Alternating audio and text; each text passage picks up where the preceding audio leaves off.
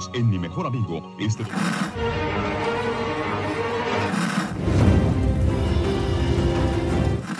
nächste Stunde versetzt sie in eine Welt jenseits aller Vorstellungskraft. Sie überschreiten die Grenze in... Kinder, macht den Fernseher aus. Davon gibt's viereckige Augen. Hallo Achim. Hallo Dominik. Willkommen bei den viereckigen Augen, dem Podcast für Serien und Serienkultur. Wir besprechen heute Star Trek Picard, Staffel 1, Folge 9, die da heißt Et in Arcadia Ego. Part 1. Auf Deutsch wie auf Englisch? Auf Englisch auch Ja. so, ja? Okay. Ja, das ist ja Latein. Oh, du, das heißt ja überhaupt nichts. das stimmt. Aber was heißt das denn? Ja, habe ich mich auch gefragt. Und ach, da hat mir jetzt endlich der Deutsch-LK mal was genützt, tatsächlich. Deutsch-LK. Ja, also da ich weiß, dass Arkadien ist die griechische, ich glaube, es ist die griechische Version des Paradies letztlich. Das ist also der utopische Ort, da wo alles gut ist. Genau so. Also es ist ein Ort. Et kann halt, so ich habe auch ein bisschen Latein gehabt. Et äh, bedeutet eigentlich und, aber auch ein auch oder sogar. Beispiel in et tu Brutus, äh, auch du Brutus oder selbst du Brutus. Und in, ja, heißt in, nehme ich mal an, in einem Ort. Und äh, Ego heißt ich. Also ist meine Erklärung dafür, dass das heißt, auch in äh, Arkadien bin ich. Auch wenn das Bin irgendwie fehlt. Ein Summ noch dahinter. Mhm. Et in Arcadio Ego Summ vielleicht. Aber da bin ich mir nicht ganz sicher. Äh, auch in Arkadien bin ich. Okay. Auch im Paradies bin ich. Ich glaube, es ist die Sünde damit gemeint. Mhm. Äh, Der Mord. Konkreten Fall, also das jetzt auf die Folge bezogen, dann der Völkermord. Oder der Mord an Saga? Heißt sie Saga? Ja, eine von denen heißt, ach genau, die eine heißt Arcana und die andere Saga, ja genau. Ja. Sage in mehr als nur einem Sinne in dieser Folge. Ja, aber wir befinden uns erstmal ja noch äh, im Transwarp. Ja, es, es startet ohne Rückblick. Ja, stimmt, genau.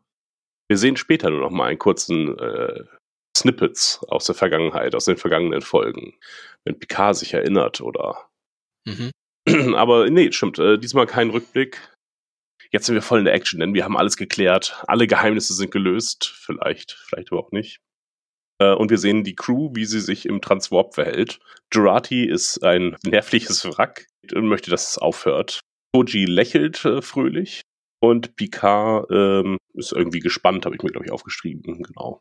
Ja, ähm, das sind so die drei Modi, in denen sich die Crew äh, befindet. Aber äh, empfandest du das irgendwie als gefährliche Reise oder besonders belastend? Weil, weil halt, ja, das Schiff wackelt so ein bisschen und vielleicht ist das aber den Platz, den Jurati sich da gewählt hat unterm Tisch, auch schon ein bisschen übertrieben. Also ich kann mir sicherere Verhaltensweisen in einem Raumschiff vorstellen, als unter den Tisch zu kriechen. Zum Beispiel sich auf so einen Platz da vorne zu setzen und sich anzuschnallen. Aber aus ihrer Perspektive, also sie weiß davon ja gar nichts, dass sie irgendwie, dass sie in den Transwarp gegangen sind. Sie ist einfach nur kurz auf Klo gegangen zum Beispiel oder in ihr Quartier gegangen und plötzlich wackelt das ganze Schiff und ähm, ja, Mhm. weil sie war da nicht mit dabei. Und so habe ich mir das immer vorgestellt, wie die, äh, wie die Crew der Enterprise äh, darauf reagiert, diese ganzen Familien und so, dass die ja auch nicht wissen, worum es geht. Hm. So, ah, wir werden gerade von Ferengi angegriffen, sondern es hat gewackelt und jederzeit hätte irgendwas passieren können. Dann wurde halt mal in acht Decks äh, von dem Borg rausgeschnitten und dann, puh, die Nachbarschaft hat sich schon verändert, dass die vollkommen fertig äh, waren. Und so ist es halt jetzt mit Jati, die ja dann erst später hochkommt und dann wird ihr erzählt, was denn eigentlich passiert ist. Dass sie gerade 15 Lichtjahre in fünf Minuten geschafft haben oder so. Äh, ja, nee, aber bedrohlich war es nicht. Auch die Schilde ist wieder, auch in der Ansage wird ja gesagt, äh, Chronoton-Schilde halten bei 90 Prozent. Ja, genau. Ruffy sagt hinterher auch noch, ja, das war gut, aber ich will es nicht nochmal machen. Aber es schien irgendwie nichts Bedrohliches, Gefährliches zu sein. Nö. Einfach nur, wir können es nicht nochmal machen. Das, das war jetzt hier nur für die, für die, für das, für die einmalige Aktion, für die Story. Braucht mir das. Ja, was nämlich auch gebraucht wird, ist, dass Narek mitkommt. Ähm, deswegen schießt Narek auch aus dem Transwarp raus und äh, Picard stellt sich zurecht die Frage, wie hat er uns denn gefunden? Und da wird ach, eine unglaubliche lame Antwort drauf gegeben. Ja, ich habe sie, ich habe sie gehört, äh, irgendwas von von unserer letzten Position Genau. die Route berechnet. Ja. Vermutlich. Aber Soji weiß es halt auch nicht genau. Ist auch egal, der Folge ist es egal. Musste halt so sein. Ja, deswegen ist er jetzt da. Interessiert auch niemanden letztlich. Ja. Fand ich halt ein bisschen schwach. Ja, also fand ich jetzt auch nicht so schlimm tatsächlich, aber hätten einfach sagen sollen, weiß ich auch nicht, keine Ahnung, fertig. Und dann klärt sich so, erklärt sich nicht, aber nicht so eine lame äh, Erklärung abgeben. Ja, was halt auch wirklich sehr unwahrscheinlich ist. Also, ist er denn erst dann irgendwie noch der Warp-Spur gefolgt? Sowas ist ja auch immer möglich. Aber er hat sie ja verloren, als er in gerade mal so Scannerreichweite war und dann Jurati ihren Transponder da zerstört hat. Und danach waren sie noch auf Nepente und sind von da aus dann zum nächsten Transwarp-Zugang Naja, erst noch Richtung DS12. Ja, oder so. Naja, also, das heißt, er muss ja, er muss sie vor Nepente erreicht haben, schon, denn ansonsten hätte er jetzt die, den Kurs nicht abstrahieren können. Mhm. Weil sie erst Richtung DS12 gefahren sind und dann abgebogen sind zum Transwarp. Das heißt, sie wussten selber gar nicht, wohin sie fliegen und dann hätte er es ja auch nicht äh, vorher berechnen können oder vorher ahnen können. Ja. Ja, okay. Also, aber wir haben uns jetzt schon mehr Gedanken drum gemacht als die Folge an sich. Die wollte halt, dass Narek jetzt auch mit dabei ist und jetzt mussten sie das irgendwie schaffen. Narek geht auch gleich in den äh, Ultra-Aggressivitätsmodus und schießt auf äh, die La Sirena. Äh, ja, möchte halt eben Soji zerstören. Mhm. Ja, okay. Ähm, stimmt, die Flotte ist nämlich da. Um, also auch praktisch übrigens, dass sie direkt vor Coppelius aus dem Transwarp gehen, ne? Ja, Weil das Transwarp-Netzwerk hat ja so Knoten-Ausgangspunkte. Und gut, dass halt so ein Transwarp-Knotenpunkt halt direkt vor der Haustür ist. Ja, hatte mich auch gefragt. Also sie müssen ja extra zu so einem Tunnel hinfliegen, um dann da anzukommen. Später der Kubus, da hieß es, die haben sich einen anderen geöffnet, weil die sind ja auch in einer ganz anderen Position. Aber die sind einfach zu einem geflogen, der näher dran ist, oder? Ja, äh, ja genau, nehme ich an. Hm. Okay. Also, dass da schon mehrere Ein- und Austrittspunkte gibt, aber ja, dass er halt gerade jetzt bei dem Planeten liegt, äh, schien jetzt nicht wahnsinnig wahrscheinlich zu sein, denn äh, Soji muss ja extra zu einem Eintrittspunkt erstmal hinfliegen. Na gut. Aber wie gesagt, kann sein, ist jetzt auch nicht der mega kritische Punkt. Äh, Narek schießt und ähm, schafft es, sie so ein bisschen auszutricksen, indem er vorgibt, beschädigt worden zu sein. Dadurch ergibt sich dann so eine kurze moralische Diskussion darüber, ob man nun einen verletzten Feind töten soll oder ihn retten. Mhm. Da entscheidet sich fürs Retten. Falsch, denn es sieht so aus, als wenn sie ihre Schilde runterfahren, um ihn reinzubeamen. Äh, schießt er von woanders her. Und er hat nämlich seine Tarnvorrichtung als Projekt Projektor benutzt und hat die Sensoren so getäuscht. Ja. Na, ja, genau. Und sie werden weiter beschossen. Äh, es war ein Fehler, dem, dem Mitleid zu zeigen. Soji hätte ihn gerne. Er hat auf mich geschossen. Es ist Notwehr. Ich darf töten. Picard macht einen moralischen Unterschied auf und setzt sich halt über sie hinweg, aber es ist ein Fehler. Oder erscheint jetzt erstmal als Fehler. Plötzlich taucht ein weiterer Transwarp-Kanal auf und äh, der Borg-Kubus erscheint in einer sehr coolen Szene tatsächlich. Mhm. Da dachte ich mir, wow, jetzt geht's richtig ab, aber äh, nein. Denn das, ähm, der Borg-Kubus schafft, schafft es noch nicht mal, einen Schuss abzufeuern. Denn vom Planeten tauchen äh, fünf Orchideen, Orchidee-Schiffe auf. Und da hat mich die Folge dann endgültig, also verloren. Was, was sollen diese Orchideenschiffe? Also was, was, was ist deren Absicht? Ja, das ist halt die, das ist die planetare Verteidigung. Also und die schlucken einfach alle jedes Schiff, was sich in diesen Sektor in diesen Sektor bewegt und reißen ihn auf den Planeten. Ja. Ah. Okay, und gehen davon aus, dass die, dass dann vielleicht aber auch Insassen sterben. Ja, das scheint ja ja nicht- irgendwie nicht der Fall zu sein. Also irgendwie. Ja, und sie jetzt irgendwie alle insgesamt Glück. Ja. Das scheint mir alles nicht so effektiv Wir zu sein. sehen ja auch die Landung nicht so ganz. Also eigentlich überhaupt gar nicht.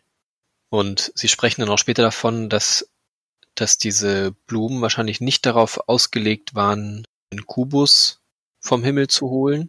Ähm, denn sie sprechen auch davon, ja, das werden die wahrscheinlich nicht abgefedert haben, diesen Sturz. Ja, aber irgendwie, also der Kubus ist zwar weitestgehend scheinbar hin erstmal, aber überlebt haben die Leute trotzdem. Und alles ist aber ein bisschen merkwürdig. Also als nächstes ist dann ja, dass Jean-Luc, naja, also quasi wie einen Anfall hat und ähm, ja dann nicht mehr so ganz beisammen ist. Das ist aber noch, während sie abstürzen, oder? Ja, genau. Ja. Und sie stehen dann alle auf und gehen zu ihm hin. Ja. Sie sind aber immer noch nicht abgestürzt. Und es ist aber sämtliche Energie ausgefallen und sie sind im freien Fall. Ja, dann. Und gerade in der Szene vorher gingen die Anschnallgurte an, weil, Ja. aber sie haben sich dann alle abgeschnallt, bis auf Picard. Picard ist der Einzige, der halt dann noch in dem Moment angeschnallt ist. Also an sich ist er der Einzige, der das Ganze überleben sollte. Ja. er müsste eigentlich aufwachen in so eine, in so, mit äh, Gedärm besetzten, äh, benetzten äh, Cockpit und sagen, huh, was passiert? Ja. Ja. Also sie zeigen uns das ja vielleicht auch einfach nur nicht, weil das quasi ausblendet mit seinem, mit seiner Ohnmacht oder Bewusstlosigkeit und sie sich dann ganz schnell wieder hinsetzen. Aber ja, naja, nee, ist, also das äh, fand ich doch sehr merkwürdig. Ja, und ähnliches auf dem Kubus, da gibt's erst recht keine Anschnallgurte. Ähm, und der scheint ja auch wirklich ganz gerade runtergefallen zu sein. Also diese, die, die La Seren- Serena hat ja noch einen, ja, so eine Landebahn, so eine Schleifspur. Das heißt, die hat im Flug aufgesetzt. Der, ja, der Kubus scheint nur gestürzt zu sein. Ähm, Ja, das heißt, da müsste runter. eigentlich ganz schön viel am Boden zermatscht sein. Ja, das erzählen sie uns ja auch, denn, äh, denn Jurati erzählt ja auch später, oh, jetzt ist er wirklich kaputt. Ja, der Kubus, aber die, die Personen, die da drin sind, Die scheinen alle äußerst gesund zu sein. ja, Obwohl, ja, obwohl der Kubus mehr oder weniger komplett zersplittert wurde und äh, auch wenn jetzt so, ein- also so ein Borgkubus hat, glaube ich, die Größe von irgendwie über einem Kilometer. Und auch wenn so ein massives Teil auf den Planeten stürzt mit hoher Geschwindigkeit, das ist auch für den Planeten nicht gut. Mhm. Vor allem der zerfällt ja nicht, sondern das ist im Grunde ein Meteor, der da eingeschlagen ist. Eigentlich dürfte es weder jemand auf dem Planeten überlebt haben oder zumindest in einem großen Umkreis und äh, auf gar keinen Fall jemand äh, in dem Kubus. Weil der Kubus ist ja auch entsprechend zerstört. Das sehen wir ja innen drin. Da sind Löcher überall drin. In Sojis Qua- Quartier fällt das Licht durch von außen. Mhm. Das heißt, da sind Löcher überall in dem Kubus drin. Und große Risse. Es sieht halt aus wie eine archäologische Stätte. Wobei diese Risse hatte er auch vorher schon. Also Hm, auch ja. als er noch, glaube ich, durch den Transwarp-Kanal kommt, ist immer noch dieses große Kraftfeld aktiv. Dann müssen ja da aber doch diese Blumen einiges aufgefangen haben. Anders ist es ja nicht wirklich zu erklären. Ja, obwohl die Blumen zerreißen relativ schnell. Weil die, die lösen sich ja auch auf. Ja, die verglühen so. Ja, genau. Ja. Ja. Sagt, Ich habe diesen, diesen Mechanismus nicht verstanden. Ob das jetzt äh, der Sinn sein soll, ah, wir zwingen alle Schiffe not zu landen, damit unser Geheimnis nicht verraten wird. Mhm. Sowas scheint es ja irgendwie zu sein, so eine Art, ja, so Piratenschiffartig, so von wegen. Wir, ihr seid jetzt hier auf ewig gefangen, damit ihr nicht äh, unser Geheimnis verratet. Ja. Wenn natürlich die Blumen dafür sorgen, dass die Schiffe unversehrt absterben, haben sie dann abstürzen, haben sie dann natürlich kein Blut an den Händen kleben. Dann Mhm. äh, ja, es ist halt recht wenig aggressiv dann. Ja, und sie verfügen ja auch über keine eigenen Schiffe. Sie haben ja gesagt, sie hatten nur ein Schiff. Mhm. Äh, und das ist halt mit wunderbarer Blume und äh, Jana, Jaina, ähm, kaputt gegangen. Naja, Äh, wie fandest du generell das mit den Blumen und dass auch dieses Blumenbild halt aufgemacht wird? naja, es würde ja wieder mit diesem Künstler, der, der euch erschaffen hat, war ein Künstler, würde daher wieder ein bisschen mit übereinstimmen. Mich hat es extrem an Discovery, an das Intro erinnert einfach. Ah, das stimmt. Weil da tauchen ja die Blumen eigentlich auf. Ja. Und das wurde auch bis jetzt noch nicht geklärt, was die Blume da im Discovery-Intro treibt. Ja, ob das vielleicht einfach eine alte äh, Discovery-Idee war. Weil die halt für Discovery nicht mehr gepasst hat, haben sie eine andere Route eingeschlagen. Weil es auch sehr klassisch TOS-Track ist. Oh, es sind Blumenschiffe. Mhm. Ja, es sind ja auch nicht, es sind ja auch nicht direkt Schiffe. Also sie haben ja keine Besatzung. Das ist halt was Programmiertes, weil ja auch künstlich erschaffen, aber ja auch unglaublich groß, oder? Oder also ziemlich dolle groß. Wo haben sie Ja. die gelagert und wie schaffen sie die ins Weltall? Ja, die fliegen ja auch im Hintergrund, äh, wenn sich später Sutra und Soji unterhalten. Fliegen die, glaube ich, im Hintergrund lang. Ja, die schweben da so ein bisschen. Das sind so wie Sonnensegel. Okay. War mir nicht aufgefallen. Auf jeden Fall blockieren die halt sämtliche Energie. Und offensichtlich auch von einem Borg-Kubus, was ich äh, beeindruckend finde. Ja. Auch wenn sie ihn jetzt äh, nicht so zur Landung zwingen konnten, sondern ihn haben einfach abstürzen lassen, haben sie ihn zumindest abstürzen lassen. Mhm. Ja. Jetzt wird das noch ein bisschen geklärt mit Picards Krankheit nochmal. Das kommt jetzt plötzlich wieder auf. Mhm. Wir werden als Zuschauer nochmal dran erinnert, indem uns dieses Gespräch mit dem Arzt nochmal kurz in Erinnerung gerufen wird und ein paar Ausschnitte aus seiner Zeit im Chateau. Äh, und Jurati teilt ihm quasi mit, dass er diese Krankheit hat. Ist dabei aber selber wahnsinnig unprofessionell. Also sie weint und kann es ihm auch nicht direkt ins Gesicht sagen, sondern spricht so drumrum, sagt dann, ja, äh, ich sag, die sind komische Werte, wahrscheinlich stimmt der Scanner nicht, ne? Sonst wäre es ganz schlimm. Und dann sagt er, nee, der Scanner stimmt schon. Äh, dachte ich mir so, das ist für eine, für eine Ärztin, ja, passt das überhaupt nicht. Da fehlt, äh, ja. Ja, aber vielleicht ist das ja der Grund, warum sie nicht Humanmedizinerin ist. Sie ist aber schon Humanmedizinerin. Ja, das, das hat sie mal gelernt, aber das heißt ja nicht, also das heißt ja nicht, dass sie so auch noch, vielleicht forscht ja nicht umsonst in künstlicher Intelligenz. Ja, okay. Aber fand ich trotzdem irgendwie äh, unprofessionell, selbst dass man nicht selber heult, wenn, wenn jemand anders eine Krankheit hat, dass man sich dann doch mal zumindest, zumindest zusammenreißen soll. So wie ja später auch alle anderen sich ordentlich zusammenreißen. Ja. Äh, genau, Picard kündigt das dann auch dem Rest der Crew an und sagt, er möchte nicht äh, anders behandelt werden. Ist zwar tödlich, aber naja, er lebt damit schon eine ganze Weile mit dieser Erkenntnis. Äh, und dann erhält er, ja, will er Statusbericht von allen haben. Äh, Und man teilt ihm mit, dass sie halt fünf bis sechs Kilometer entfernt von der Coppelio Station äh, eingeschlagen sind. Oh, ist auch großer Zufall. Oder die Ja. Blumen haben das mit Absicht gemacht. Wenn die Blumen einen Zweck haben, dann ist es ja vielleicht das. Ja, aber dafür sind dann auch alle sehr überrascht auf Coppelio Station. Von wegen, oh, ihr seid angekommen, obwohl da gerade zwei Schiffe, also und ein, ein gigantischer Borgkubus vom Himmel gekommen sind. Und das scheint, die ja, konnten sich jetzt nicht damit äh, auseinandersetzen, sondern haben weiter Fußball gespielt und Hacky-Sack und äh. Ticken. Ja, genau, tanzen, ticken und Yoga. Ähm, da hat jetzt keiner mal geguckt, huch, was sind das? Warum, warum haben wir gerade fünf Orchideen verloren? Und äh, sch- schien für sie überraschend zu sein, dass da jemand nun kommt. In Androidenhausen übrigens. ja, genau. äh, überhaupt die äh, Übersetzung vom Englischen und Deutschen ist krass unterschiedlich diesmal. Okay. Äh, also mit Androidenhausen und äh, das ist dann auf Englisch äh, Thinsville. Das passt so ungefähr. Aber äh, Picard sagt ja auch irgendwie, ne, ah, dann werde ich zum wilden klingonischen Tark, wenn, wenn ihr mich wie einen sterbenden Mann behandelt. So ungefähr. Und äh, im Englischen sagt er einfach nur, I will be really pissed. Okay. Und da wird überhaupt nichts vom klingonischen Tag erwähnt oder. Und äh, da ist die deutsche Übersetzung tatsächlich ein bisschen besser. Ein bisschen Ja. cheesy, also ein bisschen mehr wie TNG einfach. Dass dann halt nochmal so sinnlos so eine Kreatur erwähnt wird. Ähm, Ja, wobei ein Tag ja auch nicht klingonisch ist. Also ein Tag lebt auf Kronos. Ja.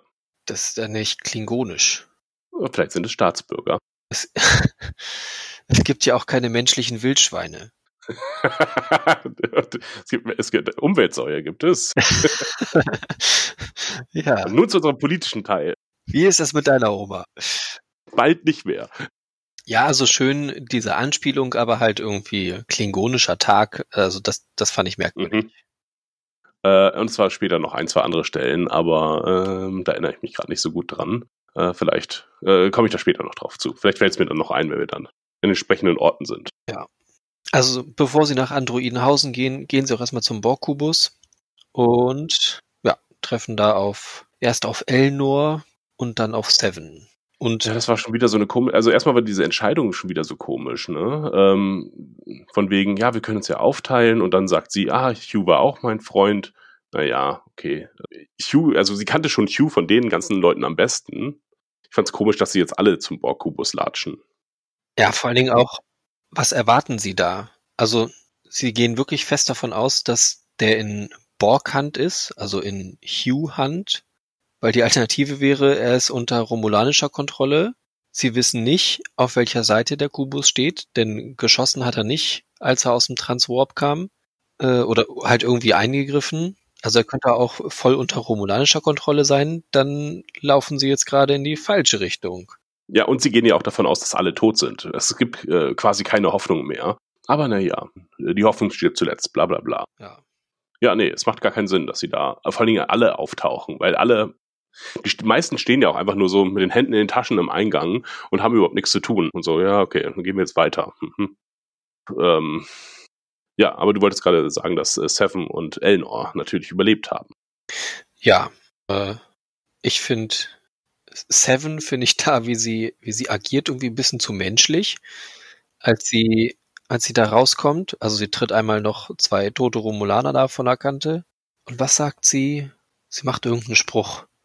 Äh, seid ihr hier, um helfen oder hier noch mehr Ärger zu machen oder so? Mehr Unordnung zu Und schaffen? so wie sie sich bewegt, ich weiß nicht, sie hätte es irgendwie mit einer etwas mehr Steifheit sagen müssen, damit ich sie ab. Also mehr Seven-Style. Das hat mich ein bisschen gestört. Sie war zu, zu locker bei dem Ganzen. Der Spruch okay, aber weiß nicht, ich hätte es mir ein bisschen. äh, Sie ist, sie ist halt mittlerweile zu locker für mich. Nehme ich Ja. nicht ganz ab. Ja, stellenweise hatte ich so das Gefühl, sie war jetzt noch so ein bisschen Stichwortgeber und hat halt kurz gesagt, woher sie denn überhaupt weiß, wo Coppelius ist. Mhm. Denn das wusste sie ja eigentlich auch nicht. Sie hat ja keine Verbindung zu gar nichts gehabt und hat, die, hat sie dann angeblich kurz im Transwarp-Kanal gesehen, als sie mit dem Kollektiv verbunden war. Ja, Und das ist dann wohl das, was das Kollektiv gesagt hat, das hat Annika noch zu tun. Äh, muss ja so sein. Annika Mhm. hat noch was zu tun. So. Ja, es war auch so wieder hingewurschtelt, warum sie jetzt in den Transwarp-Kanal sehen kann, äh, als wenn das was mit dem Kollektiv zu tun hätte. ja, das habe ich mich auch gefragt. Also ist dieser Transwarp-Kanal etwas, was nur die Borg erschaffen können oder was unter Kontrolle der Borg steht grundsätzlich? Oder hat sie dadurch, dass sie Borg ist, einfach unglaubliche Weitsicht? Sie konnte alle, alles sehen, sagt sie. Ja, wenn, wenn das auf, auf Borg bezogen wäre, also wenn sie mit, mit dem gesamten Kollektiv verbunden gewesen wäre. Also nicht nur auf dem Kubus, sondern das komplette Ja. überall. Dann hätte sie aber auch nicht die Kontrolle einfach so wieder abgeben können. Also bin ich davon ausgegangen, dass ihre Kontrolle nur auf den Kubus beschränkt ist. Ja, genau, so wurde es uns erzählt. Mhm. Ja. Aber wie das dann halt, dass sie dann so weit gucken kann, also Langstreckensensoren, kann natürlich sein, Ja, dann hätte daher es einfach sagen können. Und nicht dieses verschrubbelte, ich konnte alles erkennen und ich sah Ja. euch im Transwarp-Kanal. Also eine, ja, es war letztlich war es eine Vision, einfach die sie hatte. Und ähm, sie will das jetzt auch nicht näher technisch erklären. Man hätte es ja jetzt auch technisch verschwurbelt ausdrucken können, aber nee, ist jetzt uns auch egal. Wir wollen das schnell abhaken. Wir wollen nur eine Begründung liefern dafür, warum Seven hier ist. Sie hatte eine Vision, als sie mit diesem ominösen Kollektiv, mit dieser höheren Macht verbunden war.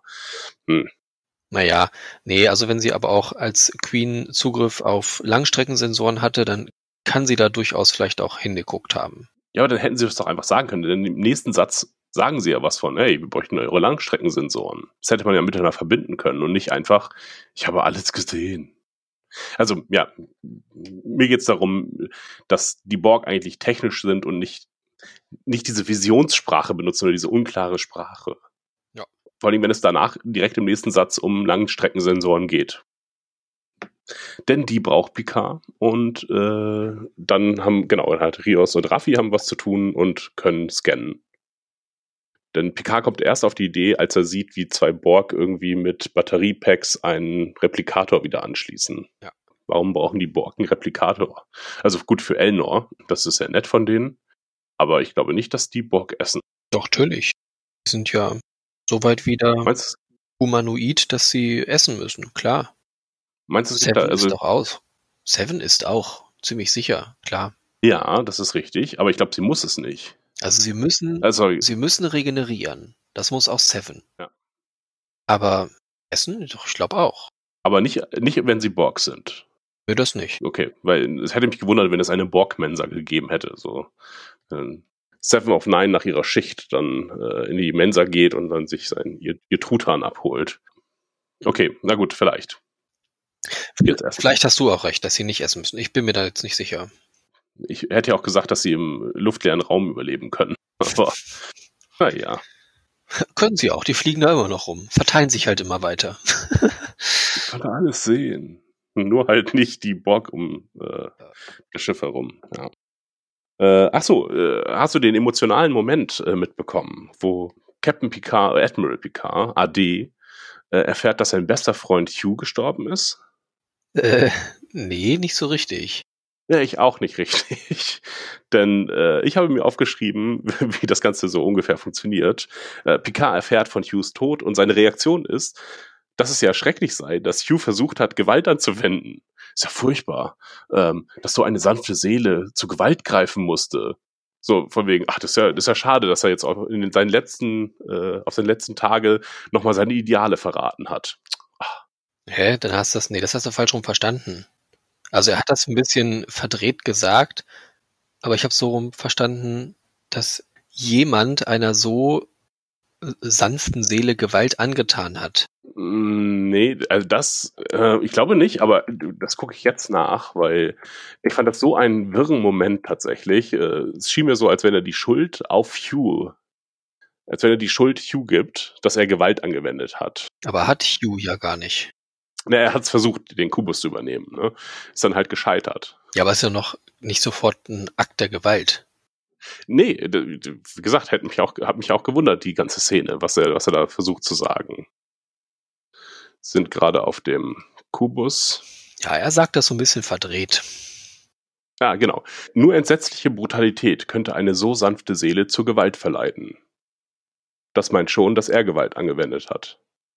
Das ist Minute 16, äh, Sekunde 16. Also, ich fand es ganz komisch. Also, Picard reagiert überhaupt nicht auf den Tod von Hugh, äh, den er doch gerade, sein einziger Unterstützer auf dieser Welt. Ja, und es scheint ihm überhaupt nichts auszumachen. Auch Soji kümmert sich, also ist nicht traurig drum. Hugh interessiert einfach irgendwie niemanden mehr. Weil es gibt ja jetzt hier Ersatz, nämlich Seven. Ja. Ein Borg ist so gut wie der andere. Ex-Borg. Ja, keine Ahnung. Es hat mich mega genervt, äh, dass Hughes Tod da nicht entsprechend gewürdigt wurde. Elnor ist der Einzige, der, dem, der, der mal kurz traurig wurde. Aber der hat jetzt auch Seven. Das heißt, Hugh wurde in jeder, jeder Art äh, ersetzt einfach. Mhm. Was ein bisschen blöd. Also, es scheint mir so, als wenn Hugh auch einfach im Drehbuch eigentlich die ganze Zeit hätte dabei sein sollen. Und ähm, dann ist ihnen aber irgendwie eingefallen, hey, wir können Jerry Ryan äh, kriegen. Lass uns sie doch reinschreiben. Ach so, ja, wo, wo, wie packen wir sie da rein? Äh, ach, lassen wir einfach äh, Hugh sterben und dann übernimmt sie alle Parts. Dann müssen wir nichts umschreiben. Ist wunderbar. Das stimmt, eigentlich ist sie ziemlich deplatziert bei der ganzen Sache. Äh, wie Elnor auch, der immer noch nichts zu tun hat und der auch nicht mitgenommen wird. Der dann schon wieder zurückgelassen wird am Ende, wo gesagt wird, hey, äh, ich, Elnor will sogar mitkommen. Und der sagt aber, nee, nee, du wirst hier viel mehr gebraucht. Ähm, und Elnors ganzes Ding ist doch, dass er zurückgelassen wurde von Picard in seiner Kindheit. Dass er, Mhm. und jetzt passiert ihm das schon wieder und wieder und wieder. Ja, das erste Mal hat er sich das ausgesucht. Also auf dem, Ja. auf dem Kubus hat er noch gesagt, nein, nein, ich bleib hier, hier werde ich mehr gebraucht. Aber jetzt, ja, darf er die Entscheidung nicht treffen. das müsste eigentlich ultra traumatisch für ihn sein. So, das ist genau das, weswegen ich nicht mit dir mitkommen wollte ursprünglich. Ja, und sie bleiben dann zurück mit ähm, Seven und es wirkte tatsächlich so, als wenn das jetzt so der Start einer neuen Serie wäre. Also sie bleibt so zurück und mit Elnor zusammen und sie haben eine Aufgabe. Ja, und als wenn sie jetzt, äh, als wenn nächste Woche Star Trek Seven of Nine losgehen würde. Habe ich ja schon gesagt. Ja. Und sie macht kurz ihren Brustmove. Ich weiß nicht, ob du den gesehen hast. Beide Hände hinter den Rücken und dann sich einmal, einmal den Rücken gerade strecken, sodass die Brust nach vorne schnellt, quasi. Ja, das ist mir aufgefallen. Nein, ist mir nicht aufgefallen. Das hat sie als äh, Seven sehr häufig gemacht und das war halt sehr sexistisch, könnte man sagen. Es war sehr in ihrem Charakter angelegt, wo gesagt wurde, ja, muss mal mehr Brust zeigen, bitte. Na gut, aber ansonsten war es das, glaube ich, auf dem Kubus. Äh, die werden zurückgelassen und der Kubus, ja, warum war der Kubus überhaupt da, habe ich mich gefragt. Naja, der wird nächste Folge schon nochmal wichtig werden. Also sie haben ja auch den Auftrag gekriegt, fahren sie die Verteidigung wieder hoch. Und da es ein Borg-Kubus ist, äh, hat er an sich Fähigkeit, sich einigermaßen wiederherzustellen. Also auch wenn er vielleicht nicht unbedingt flugfähig wird, müsste er doch gewisse Fähigkeiten wieder, wieder in Gang kriegen. Ja, hatte ich mir auch überlegt, aber sie haben, ja, sie haben da so sehr drauf gedrungen. Oh, jetzt ist er wirklich kaputt. Jetzt kann er wirklich nicht mehr heile gemacht werden. Wir Ja, sehen aber- aber dann das Gegenteil, nämlich dass hier manche Systeme noch funktionieren. ja, die kriegen das halt wieder äh, am Laufen. Zum Laufen, so.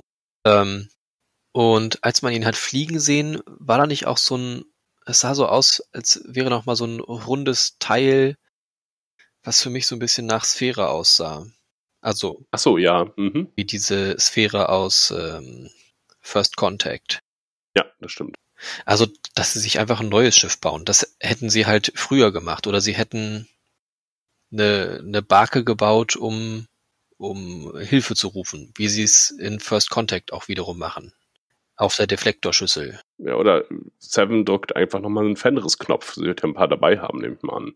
Oder mal Picard bitten, kannst du mir mal kurz den Fenris-Knopf wiedergeben? Ich müsste ihn mal kurz drücken, dann würde ich hier Hilfe bekommen. Ja, Vielleicht gibt's aber auch keine andere. Vielleicht ist Seven einfach der einzige Fenris Ranger. das ist möglich. Es findet, findet ganz viel in ihrem Kopf hauptsächlich statt. Dass es mehrere Fenris Ranger gäbe. Also ich würde meinen, dass sie da noch Chancen hätten, da wieder einiges in Gang zu kriegen. Zum Beispiel auch die Kammer der Königin.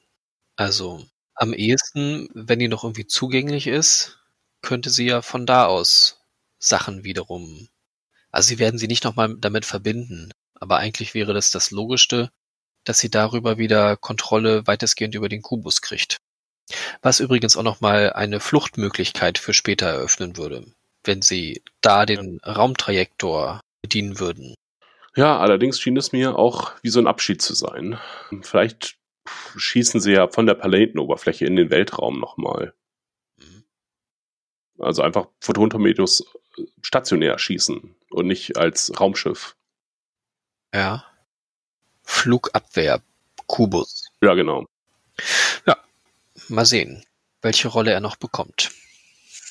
In dieser Folge hat er keine mehr. Und wie gesagt, Elnor, mit dem wissen sie echt nichts anzufangen. Den haben sie irgendwie mal hingeschrieben und ja, da dachten sie sich, nee, den müssen wir wieder loswerden. Also wenn der jetzt nicht in der letzten Folge noch irgendeine Rolle hat, dann hat er jetzt echt die ganze Serie nichts gerissen. Ja. Äh, denn hier sind wir jetzt auf Coppelio Station, da sind sie hingewandert. Oder wie ich sie nenne, Hippie-Stadt oder Pornoparodie oder Zwillingshausen. Ja, schöne Namen. Äh, Da dachten wir, ei, ei, ei. Äh, Das hat mich doch sehr an TNG erinnert irgendwie. Äh, Gerade auch dieses, dieses, wir spielen Spiele und wir werfen uns einen Ball zu und wir sind eine äh, utopische Gesellschaft und dann stürzt Wesley aber ins Gartenhaus und äh, wird zum Tode verurteilt. Ähm, eine echte Folge. Ja. Äh, oder sie sind alles äh, Klone oder haben Inzest oder töten ihre ähm, Opas, wenn sie, wenn sie 50 werden. Ja, mit einem dunklen Geheimnis. Und äh, gleichzeitig sieht es auch wie die eigene Pornoparodie aus, ähm, weil sie alle sehr knapp bekleidet sind, in hippiesken Klamotten und äh, viel Chiffon und alles sind Zwillinge. Und das, äh, was auch ein billiger Trick ist, äh, den schon TOS angewendet hat, um Androiden zu zeigen. Haben sie einfach Zwillinge genommen und haben sie nebeneinander gestellt und die Leute waren verblüfft. Ach so. Ja, okay. Äh, in Mats Frauen zum Beispiel. Heute würde man es eigentlich mehr mit Computern machen, mit Computergrafik. Halt Leute verdoppeln und mehrfach aufstellen, aber hier haben sie dann einfach Zwillinge genommen. Äh, sie ta- tauchen da auf, äh, niemand ist so richtig überrascht. Äh, Rios spielt noch ein bisschen Fußball mit. Doch dann wird Soji erkannt von Akana und Picard wird ein bisschen im Gesicht rumgegrabbelt. Und oh, das ist also das Alter und das Schmerz und aha, waren alle sehr fasziniert von ihm. Soji hat ihre Mission erfüllt, behauptet sie. Behauptet sie. Was war ihre Mission? Ja, das habe ich mich auch gefragt. Äh, also ich hatte so ein bisschen Eindruck, dass ähm, Maddox sie so, naja, unerlaubt losgeschickt hat. Das hatte ich erst so gedacht. Widersprach dann aber einer anderen Stelle dann später. Also dass es ja schon irgendwie abgesprochen sein musste, weil auch das, was Sung dann später über Maddox erzählt, ist so ein bisschen zweischneidig. Also er sagt einmal, irgendwas hat, hat eine dunkle Seite in ihm bestärkt und dann aber im, im nächsten Moment sagt er, aber ein helles Licht, das die Finsternis erleuchtet hat und Aber ein kleines Licht. Und das fand ich auch so, äh, so schön arrogant einfach. So. so ein bisschen im Gegensatz zu mir, der ich hier die Flamme bin, war er ein kleines, aber helles Licht. Ich glaube, so, genau so sagt das. Ein kleines, aber helles Licht. Mhm. Das die Dunkelheit erleuchtet hat, genau. Das so gleichzeitig abwerten, aber ihn auch wichtig machen. Das war, das war ganz gut. Fand ich interessant für deinen Charakter. Ja, also was nun der Auftrag war, hatte ja ähm, Maddox so formuliert, dass sie halt die Wahrheit herausfinden sollen. Genau, über den Bann. Ja. Was das jetzt insgesamt mit dem Borg-Kubus zu tun hat, man weiß es nicht. Eher nichts. Außer, dass da Romulaner sind. Ja, und auf der Erde sind keine Romulaner. Naja, schon. Nämlich Ja, äh, halb, halb Romulaner, halb Vulkanier. Commander was- O und Rizzo. was wusste denn Maddox davon? Also, Keine Ahnung. Ich glaube, er hat einen, einen in die Föderation geschickt und eine zu den Romulanern. Und hat sich dann halt, anstatt an so einen Wüstenplanet zu suchen, hat sie sich ähm, irgendwie zufällig den Kubus ausgewählt. Obwohl der Kubus ja vielleicht auch eine Falle für Soji war. Weil ich verstehe nicht, warum die Romulaner diesen, diesen Kubus betrieben haben überhaupt, wenn sie Synths, wozu auch offensichtlich die Borg gehören, ähm, so sehr hassen und die Technologie eindämmen wollen, aber lassen dann lauter Forscher auf ihren Kubus. Da habe ich mich letztes Mal schon entsprechend drüber geärgert und es wird mir einfach immer noch unklarer. Und dass jetzt behauptet wird, dass sie ihre Mission erfüllt hätte, denn wir wissen ja auch nichts über den Bann. Also, das war eine Falle der Romulaner. Aber Ja. ist ja irgendwie eine blöde, F- also, wie sie es gemacht haben konkret, wissen wir nicht. Wohin diese Schiffe verschwunden sind, die dann äh, den Mars gefeuert haben. Also all diese Informationen, die fehlen uns doch irgendwie. ja, das, die werden wir aber auch nicht bekommen.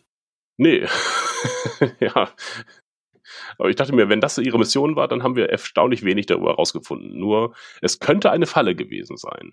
Aber wir wissen weder genau, wie es passiert ist. Also sie ist genauso schlau wie ähm, Ruffy äh, in, mit ihren Verschwörungstheorien. Das ist eine gute Theorie, allerdings die Beweise fehlen dafür so ein bisschen.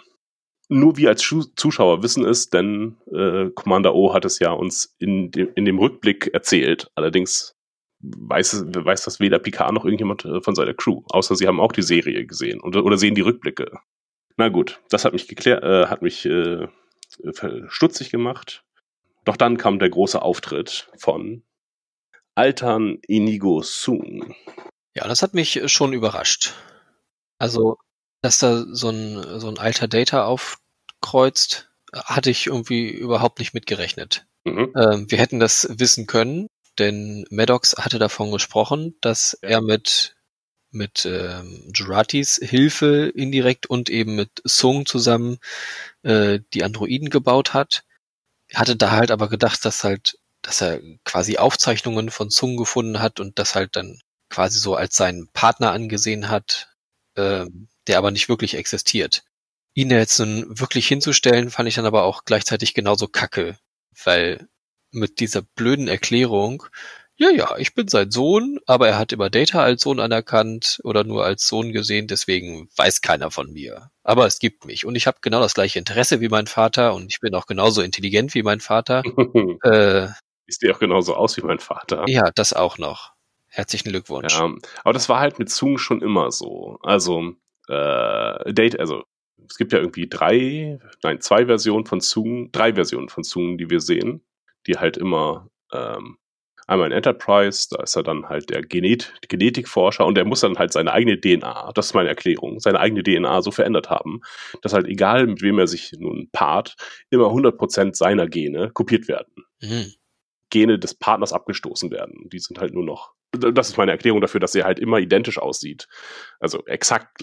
Äh, also ich habe schon mit Data gerechnet, aber ich dachte, Data wäre halt ein Android dort. Also die wunderschöne Blume oder so. Ja, die wir übrigens nicht sehen. Nee, es wird nur von ihr gesprochen. Nee, noch nicht mal. Äh, doch, wenn über die Mission oder das Schiff gesprochen wird, dann wird kurz von wunderschöner Blume gesprochen. Wenn gesagt wird, ah, wir hatten doch nur ein Schiff und das ist mit Jaina und wunderschöner Blume weggege weggegangen. Ja, okay, gut. Aber das war's dann auch. Ja. Der Zwilling fehlt. Von wunderschöne Blume. Wenn alle einen Zwilling haben, wo ist dieser? Also entweder wird er noch offenbart und ist irgendjemand, den wir dann quasi auch schon kennen, oder ja, keine Ahnung, sie lassen es sein. Ja, genau. Da, das tippe ich. Das ist, äh, es wird eingelassen. Äh, Nochmal zu dem Sung-Auftritt. Das fand ich ganz nett, die Insider, die da kurz in 30 Sekunden abgespielt wurden, von wegen, ah, ja, ich sehe aus wie ein alter Data. Und äh, wir alten Leute brauchen ein bisschen mehr Wasser. Und ich bin ein weicherer Data und ich kann es auch gar nicht fassen, dass ich jetzt so aussehe. Das war ganz nett. äh, weil sie es auch nicht so ewig in die Länge gezogen haben, war es halt kurz. Das mit dem, mit dem, äh, dass mein Vater mich vernachlässigt hat und mir immer unter die Nase gerieben hat, dass er ein, ein anderes Kind erschaffen hat, ist halt ein bisschen seltsam. Aber Sung ist halt auch ein bisschen seltsam, ne? Ja, scheinbar. Ist halt, ist halt nicht Data. Ich finde, das wurde deutlich gemacht. Das ist kein Data-Charakter. Er ist nicht so ähnlich wie Data. Er hat Emotionen, ist, hat auch seltsame Motive, ist egoistisch, so wie Sung halt auch ist, oder alle Sungs. Die sind halt keine besonders liebenden Charaktere gewesen, sondern sehr verschrobene Wissenschaftler, die auch ein bisschen irre waren alle. Auch der Original Sung, der war ja nicht, war kein guter Vater für Data, sondern hat ihn irgendwie zurückgelassen, hat seinen Bruder versucht zu killen. Ähm, dann gibt es eine kurze Besprechung und Sutra taucht auf. Fünf Buchstaben. Ja, das hat mich geärgert. Aber ist ja auch schon bei Arcana. Äh, ja, mhm. und wunderschöne Blume. Äh, ja. Aber zumindest, ich dachte zumindest die Data. Aber es sind ja alle Aspekte von Data. Aber das, okay. Ja. Das kommt ja hier insgesamt nicht so gut rüber, denn okay. auch. Äh, äh, kommt überhaupt nicht rüber. Bei Picard müsst ihr theoretisch ja zu all diesen äh, Robotern so eine innige Verbindung spüren, wie zu Soji. Ah, die sind alle die, die Kinder meines allerbesten Freundes und es gibt keinen Jordi. Äh, ähm, aber nee, den, die Leute sind ihm irgendwie ein bisschen egal. Die sehen halt nicht so aus oder sehen nicht ähnlich genug aus wie das Bild, was Data mal gemalt hat. Mhm. Deswegen seid ihr jetzt nicht Datas Kinder, sondern nur Soji. Na gut, aber Sutra taucht auf. Und was für einen Eindruck hattest du von Sutra? Man sieht sie ja erst nur von hinten, wie sie auf Picard zugeht. Ja, und er sagt irgendwie, oh mein Gott, oder irgend sowas. Ja, sagt er nicht eher sowas wie, das erklärt einiges? Irgendwie sowas. Äh, es war irgendwie ein seltsamer Ausdruck. Ähm, ich hatte nur irgendwie so einen mega sexuellen Vibe. Ich dachte so, also aufgrund von, von der Art der Annäherung und äh, wie sie gekleidet war, dachte ich so, ja, die, die schicken ihr da, ihm da gerade eine Lustandroidin hin. So wirkte das auf mich. Ja, ich weiß auch nicht, ob Sung äh, da nicht äh, Teile seiner Gene versucht zu verteilen. Äh, denn er hat ja die ganzen Körper gebaut, sagt er ja. Mhm. Das stimmt. Es, hat, es hatte so ein bisschen Sklavenanschein. Vielleicht auch wegen dieser Puffhose und. Ja, und man, man sieht ja auch in dieser Szene nichts weiter. Nur, wie sie auf ihn zugeht und er sagt was und dann ist das schon vorbei. Aber sie scheinen sich da auch irgendwie länger zu unterhalten. Also er setzt sie ja einmal komplett ins Bild denn die Informationen gibt sie dann ja gleich nochmal weiter. Sie weiß über Jurati Bescheid, was sie gemacht hat und dass sie aber auch äh, die Erinnerungen hat in der nächsten Szene. Und in dieser Szene wird's dann für mich auch schon wieder kacke. Sung erklärt das dann. Ah ja, Sutra, ganz tolle Idee, die du da hast. Sie kann übrigens Gedankenverschmelzung, denn sie hat sich da eingelesen und noch viel faszinierender, sie hat das gelernt, das zu machen. Oh, das fand ich ganz, ganz furchtbar. Ja, es war einfach nur dumm. Ja. Vor allem, es wurde uns vorher noch erzählt, dass hier die Telepathin kann, äh, kann äh, Soji nicht lesen, weil sie eben keine Gedanken hat und dann meine Gedanken zu deinen Gedanken. Ja, so geht es nicht. Außer natürlich, die Vulkanier sind in, in Wirklichkeit Roboter gewesen. Ne? Ja, das dann wäre unsere Theorie wieder mit, mit äh, ja. Schnittstellen und so. Ja, aber ist nicht. Das ist Quatsch. Das ist wirklich richtig großer Quatsch. Das ist das, was mich am meisten geärgert hat an dieser Folge. Da hätten sie irgendeinen anderen Weg finden können. Dann hätten sie das halt nicht, äh, diese, diese Vision nicht über Gedanken eindringen, sondern sie hätten es auf irgendeinem Speichermedium haben müssen. Aber sie können es nicht entschlüsseln, weil sie zu dumm dafür sind und nur Androiden können das. Aber das jetzt halt so, ich mache das mit Gedankenverschmelzung. Wie die Vulkanier. Da hätten sie sich eine andere Technik ausdenken müssen. Keine Ahnung, Gehirn scannen oder so und dann auf Erinnerungen zugreifen, aber nicht Gedankenverschmelzung. Und dann auch noch, sie guckt sich die Vision an und dann faszinierend. Das fand ich noch, noch mal eine viel größere Beleidigung obendrauf. Vor allen Dingen, sie haben ja auch Wundertechnik nachher. Später gibt, wird ja so ein Reparaturwerkzeug ja. weitergegeben. Das funktioniert mit deiner Vorstellungskraft. Äh, dann könnten sie jetzt hier auch, wir haben ein Gerät und dann wird so eine Haartrockner hier aufgesetzt und dann weint sie noch dabei und fertig. Dann wird das, werden ihre Gedanken ausgelesen und auf diesen Monitor projiziert. all das wäre möglich gewesen, aber das, das war so scheiße. Das war, ja. Ja, die ultimative Beleidigung tatsächlich. Äh, Spock und Data haben sich beide in ihren jeweiligen Gräbern umgedreht. Vermutlich. In dieser Vision erfahren wir jetzt hauptsächlich, dass jenseits der Grenzen von Zeit und Raum eine KI-Armee bereitsteht, die alles beobachtet und Ja, aber nicht so genau beobachtet, dass sie, sie brauchen schon noch ein Signal. ja, also selbst aktiv werden sie nicht, Nee. aber wenn man sie braucht, dann kommen sie. Wir rufen Captain Planet. Jetzt versuchen ja diesen, diesen, diese Parallele zu den Vulkaniern aufzumachen. Wenn ihr die Schwelle äh, des Warps erreicht habt, dann können wir den ersten Kontakt mit euch machen und dann verbessern wir eure Welt oder helfen euch dabei, euch selbst zu verbessern, wie auch immer.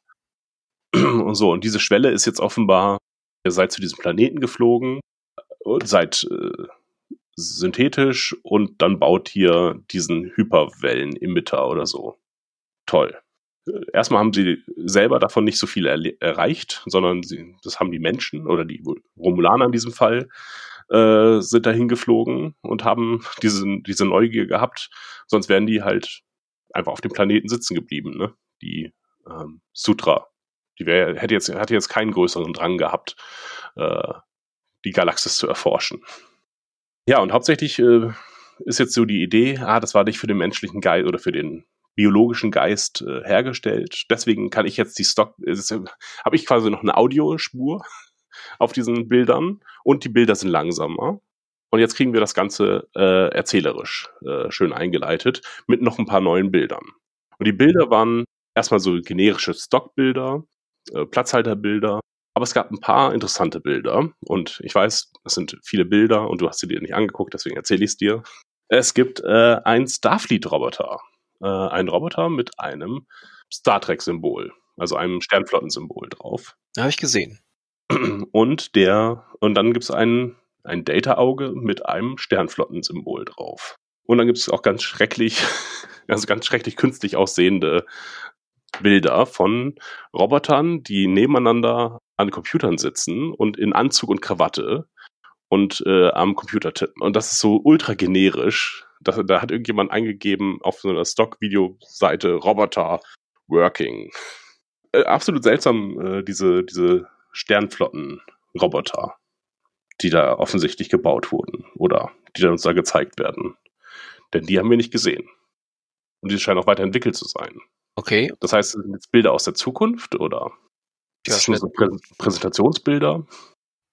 Also dadurch, dass man ja auch Data wieder sieht, muss es ja, muss sich ja diese, diese Datenbank auch irgendwie aktualisieren. Beziehungsweise sie existieren jenseits von Zeit und Raum. Das heißt, sie haben den Blick auf alles. Immer und überall. Ja. Ja, okay, das erklärt sich alles nicht. Und aber es erklärt sich auch nicht, warum alle das jetzt glauben.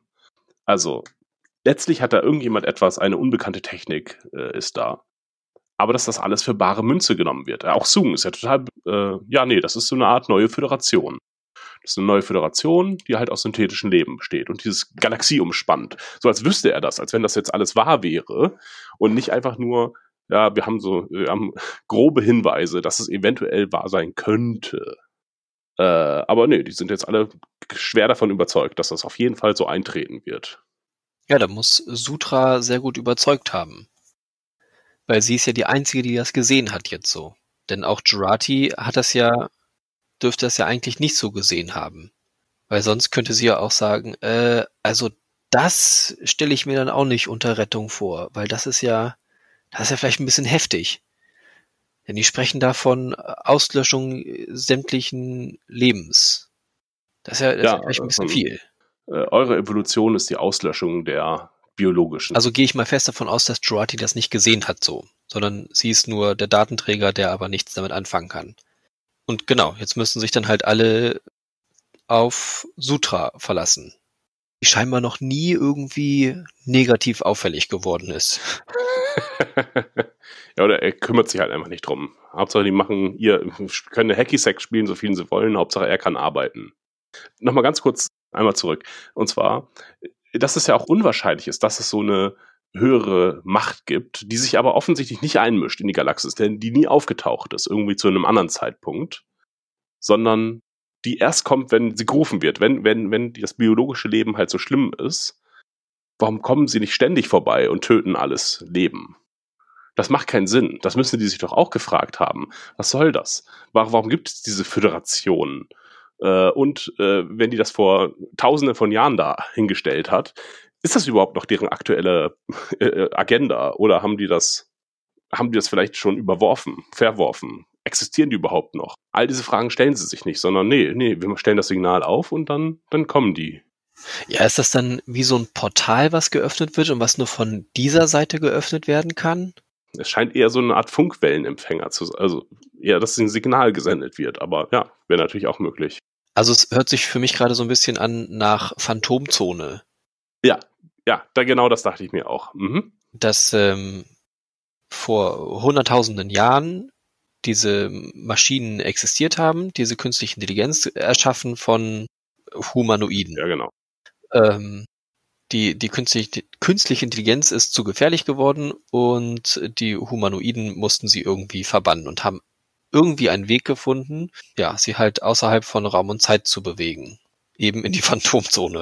Und Phantomzone lässt sich, kann man nicht verlassen, es sei denn, sie wird von dieser Seite geöffnet. Und sie haben zwar die, die Spezifikation, die es braucht, um sie zu öffnen, aber sie können es halt, wie gesagt, nicht selber öffnen. Deswegen brauchen sie künstliche Intelligenz, die das dann für sie macht oder andere, die dumm genug sind. Ja, oder es ist halt irgendeine höhere, also, äh, oder es ist eine andere höhere Rasse, die halt sagt, so, je, jedes, äh, jedes synthetische Leben oder jedes Leben, was dieses Angebot annimmt, dieses ja ultra unmoralische Angebot, ja, wird vernichtet werden, dass es halt eine Falle ist, einfach. Also das alles fände ich wahrscheinlicher als, ja, nee, dann zerstören wir auch alles Leben. Also wisst ja gar nicht, in welchem Verhältnis wir zu diesem Leben stehen. Das sind so vielleicht noch unsere Freunde oder unsere, ja, es kann halt nur ein böser Android sein, der sie, die, die ruft. Also, ach, das ist, ich bin gespannt, wie sie es auflösen. Also hier haben wir jetzt wenig Hinweise erhalten darauf. Oder ist mir noch unklarer geworden eigentlich. Sutra nochmal, fand ich, äh, war so offensichtlich böse. Klischeehaft böse, dass sie ganz klar der Lore ist äh, ihre, die Musik, die gespielt wird, ist auch die, so dieses äh, arabische Terroristen-Theme, was, was häufig bei 24 oder so gespielt wird. Ah, wenn, wenn, sie, wenn sie auftaucht. Sie hat diesen langsamen, verführerisch und gleichzeitig aber auch willensstarken Gang. Jemandem Bösen. Und sie guckt auch böse und ja, also sie ist ganz offensichtlich böse einfach. Und das spielt sie auch komplett so wenn du, wenn man ein Kind hat, ja, und das bewegt sich so auch jedes Mal, wenn es nach Hause kommt, so arabische Musik auf. und es macht seltsame Andeutungen über den Holocaust, dann vielleicht doch den Rettungstod wählen, bevor es zu Klein Hitler, äh, Großhitler wird. Ja. In dem Fall jetzt doch wieder. Ja, ne, du warst letztes Mal auch schon dafür, für Baby Hitler töten. Ja. Ich, ich war dagegen, ja, ja. Ähm, es geht weiter. Jurati geht mit Bummensdingens mit, mit äh, Sung. Und Sung zeigt uns den Ausweg für Picard. Also den Überlebensweg für Picard.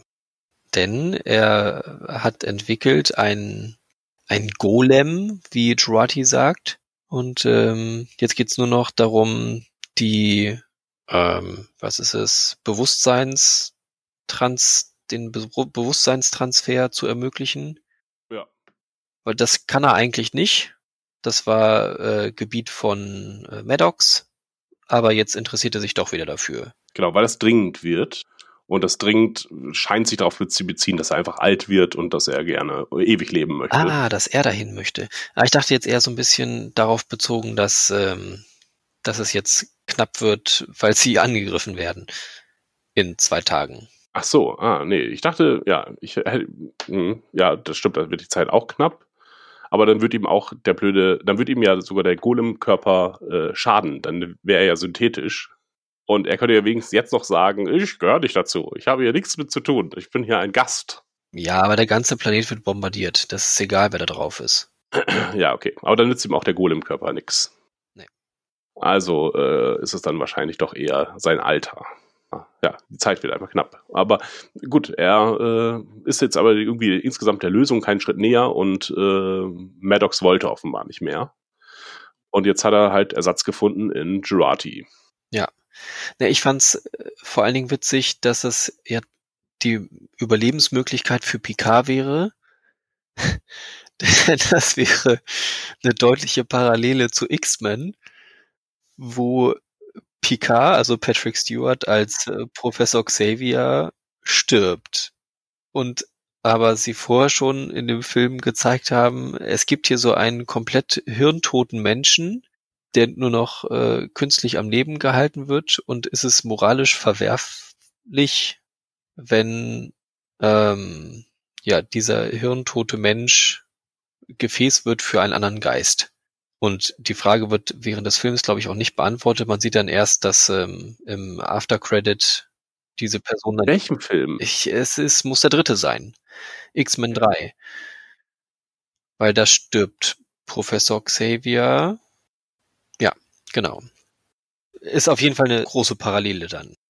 Ja, das stimmt. Ja, der Golem. Ähm, na, er hat jetzt erstmal nur einen Körper gebastelt. Und ich, ich habe nicht ganz verstanden, was da jetzt die. Weil er braucht ja ständig Körper offenbar und kann ja auch weitere Datas bauen oder Data-ähnliche Wesen. Das heißt, da habe ich nicht verstanden, was die Leistung jetzt ist des Golems, außer halt den Verstand eines Menschen rein zu kopieren. Aber äh, das geht ja nicht. Insofern also das wäre so, als wenn du jetzt irgendwie äh, was knetest und dann ich äh, reinkomme und sage, ah, du hast einen Golem gebaut. Ja, ja, es ist ein Golem, funktioniert halt nur nicht wie ein Golem, ist halt einfach nur Kleister. Und nicht, äh, ich kann ja jetzt keine Befehle geben, der bewegt sich nicht von selber, aber sonst ist er genau wie ein Golem. Und ach halt, also Golem stammt aus der jüdischen Folklore. Ähm, hätten wir auch schon wieder was äh, Jüdisches mit drin. Ähm, jetzt nur nicht auf romulanischer Seite irgendjemand ist da vielleicht an jüdischer Kultur interessiert oder halt äh, selber jüdischen Glaubens so. Mhm. Ich fand es ganz interessant, wie, wie, wie manipulativ dieser Sung ist. Der erst sagte, ah, sie haben Sung, äh, sie haben Maddox getötet.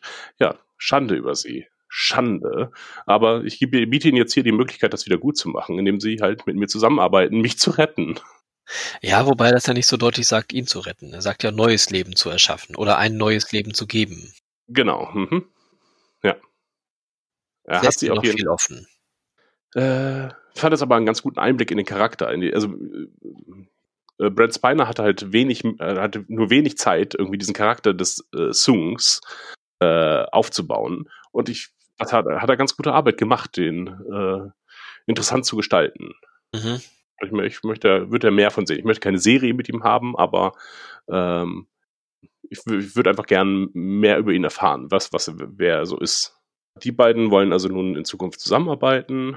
Genau, Sutra und ähm, äh, Soji, genau, unterhalten sich, äh, dass es halt eben keine Mahnung, sondern eine frohe Botschaft ist. Unterhalten sich über, ja, soll man sie jetzt alle töten oder nicht? Und sie ist halt, also Sutra ist für alle töten und Soji ist noch im Überlegen. Ah, soll man jetzt alle Men alles menschliche, äh, alles biologische Leben ausrotten? Hä, wann, wann unterhalten sie sich darüber? Im Garten, bevor Narek kommt. Ach so, ja, jetzt weiß ich es auch wieder. Oder ein Garten, ich weiß es nicht genau. Sie unterhalten sich auf jeden Fall kurz und Soji ist da auf jeden Fall noch am Zweifeln. Und Sutra kann sie nicht ganz überzeugen. Äh, dann kommt aber Narek, äh, wird äh, herumgeschubst und eingesperrt. Soji und Narek unterhalten sich kurz. Und äh, da habe ich nichts mit anzufangen gewusst mit, den ganzen, mit der ganzen Narek-Szene. Ja, ich auch nicht. Ich weiß ja nicht, was herüberkommen sollte. Narek ist manipulativ und Soji ist richtig sauer auf ihn zurecht. und ja, egal. Äh, auf jeden Fall, aber Sutra findet äh, Narek ganz interessant und möchte ihn nutzen für ihre Pläne und dann erst umbringen, netterweise. Ja, aber da stellt sich ja die Frage, was sind denn jetzt ihre Pläne mit einmal? Was hat sie denn jetzt noch für Spezialpläne? Die Menschheit aus, also das alles Leben ausrotten. Ja, aber dafür muss die doch nur dieses Ding aktivieren und dann, Ja. dann kommen die. Wo- Was ist jetzt nochmal extra damit mit Narek? Also die Folge will uns den Anschein erwecken, als wenn es irgendeine demokratische Entscheidung gäbe darüber, ob man das jetzt baut oder nicht. Mhm.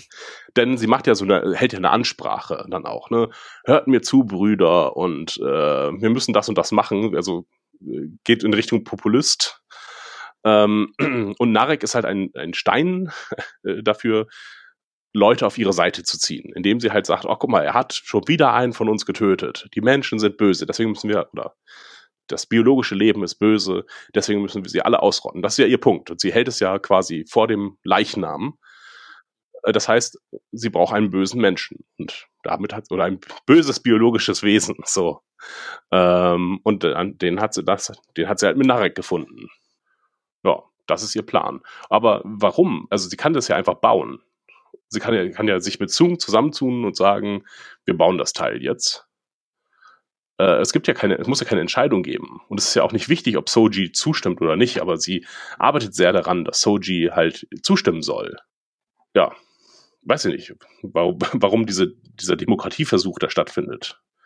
Während ja aber auch keiner der anderen Androiden irgendwas sagt, sondern sind stumme Masse und wird gesagt, ah, Picard, du beeindruckst sie so sehr mit deiner Eloquenz und deinem, deinem harten Gesicht. Äh, es sind doch alles Kinder. Das ist ja direkt im Anschluss dann die Szene. Als Picard die Gegenrede hält und sie fast alle überzeugt. Sie angeblich. werden aber auch irgendwie alle sehr, sehr dumm gezeigt, dadurch, dass sie halt nicht sich äußern. Also Ja, ja. sind die nicht ungefähr auf dem Stand wie Data beziehungsweise Soji, die wir ja auch schon, naja, wir haben sie nicht oberintelligent gesehen, aber dass sie halt doch schneller irgendwie Sachen zusammenbringt. Und die, die sehen alle nicht so aus. Verhalten sich halt Also, auch so. Genau, Also, durch, durch ihr Verhalten nicht. Ihr Aussehen ist äh, wurscht, aber also sie verhalten sich eben genau Ja. nicht so. Sie analysieren nicht und stellen nicht Fragen, sondern sie sagen einfach nichts. Ja, weil sie halt in diesem Paradies aufgewachsen sind. Das ist, also das ist meine Erklärung dafür, dass sie halt nur Lust und äh, Sonne und gute Laune erlebt haben Mhm. und sich halt nicht mit solchen Fragen über Moral und Ethik äh, auseinandersetzen mussten, weil sie halt keinen Kontakt zu echten, zum echten Leben hatten. Aber sie sind sich bewusst, dass sie Roboter sind, dass sie künstlich Ja. intelligent sind. Das wissen sie alle. Und es scheint damit ja auch irgendwie gewisse Fähigkeiten einherzugehen. Soji wusste nicht, dass sie, oder Dash wusste es auch nicht, dass sie KI sind und erst als sie quasi aktiviert werden, können sie ja mit einmal bestimmte Sachen. Diese Sachen müssten doch die anderen aber dann auch irgendwie können. Oder sie wurden ihnen nicht mit einprogrammiert. Genau, und dann ist es halt wieder, was ist das für eine Art von Leben, was man halt programmiert. Ne? Also, wenn, wenn, wenn sie wirklich nur ein Computer ist, wo man Befehle reintippen kann, dann ist sie halt nur ein Computer. Es ist keine künstliche Intelligenz.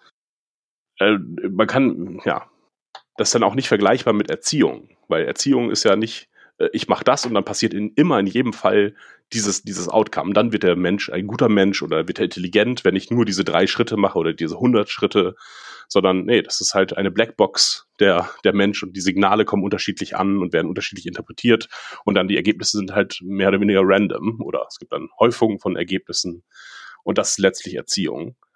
So, aber wenn es programmiert ist, dann ist immer, wenn ich eins und eins einkippe, kommt immer zwei raus. Ja, dann ist es halt keine, keine Intelligenz.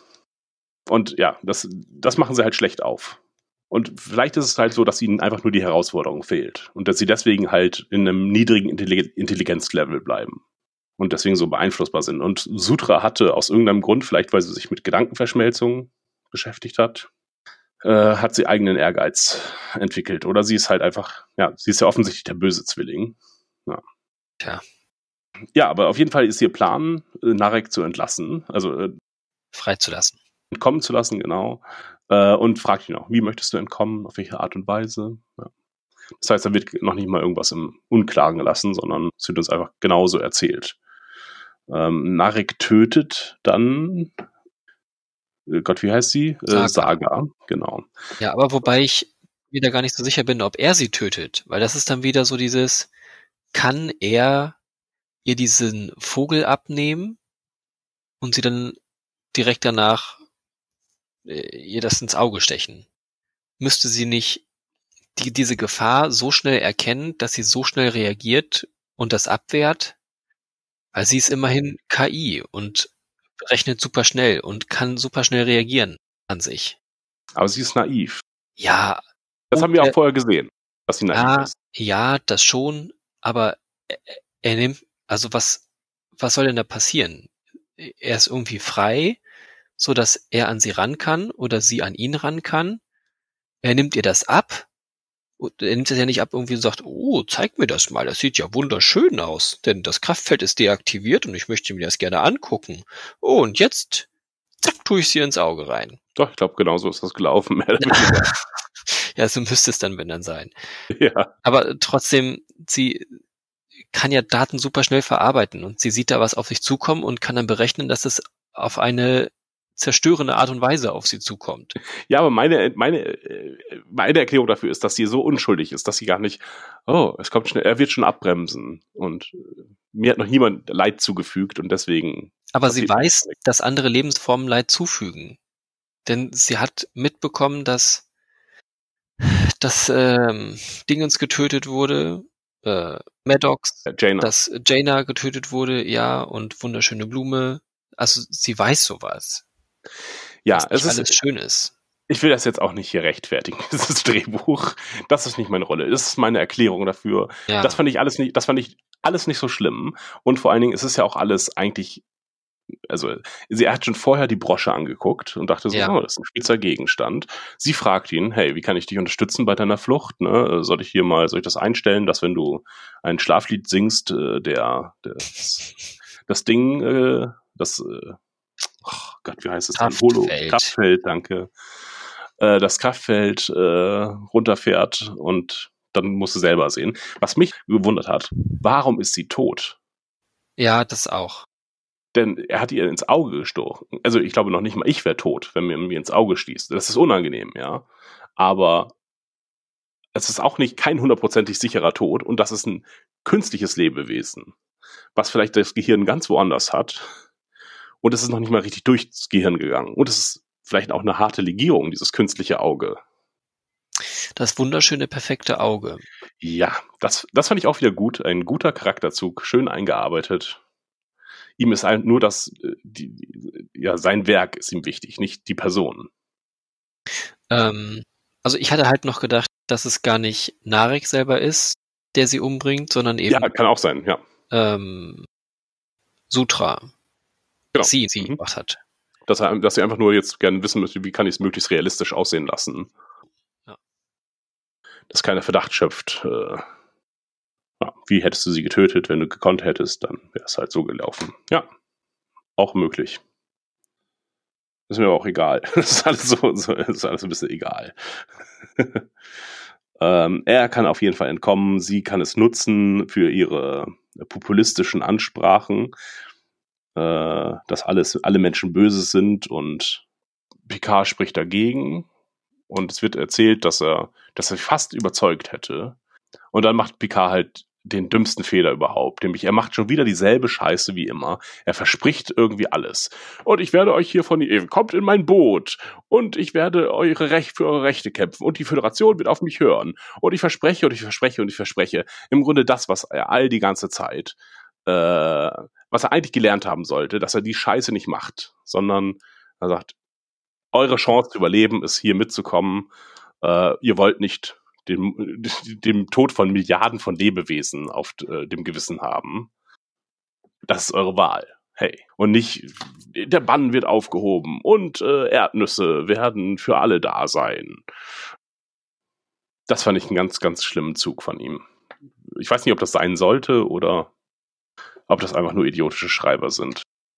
Kann ich auch nichts weiter zu sagen. Äh, dann geht's weiter, nämlich der Verrat an Picard. Er wird erst von Sung verraten, der nämlich sagt, der alte Mann, der dem wurde schon auf der Erde nicht zugehört. Das wisst ihr nicht, ihr dummen Androiden, denn ihr, ihr guckt nicht die Tagesschau wie ich äh, jeden Abend.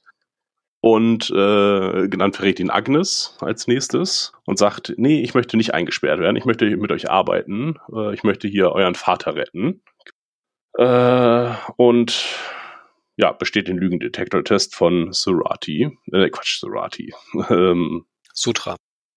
und dann kommt der nächste Verrat von Soji, die halt auch für das Einsperren von Picard ist oder für das, für den Tod aller Menschen, aller Lebewesen. Und es wird halt sehr als, es wird als Verrat dargestellt.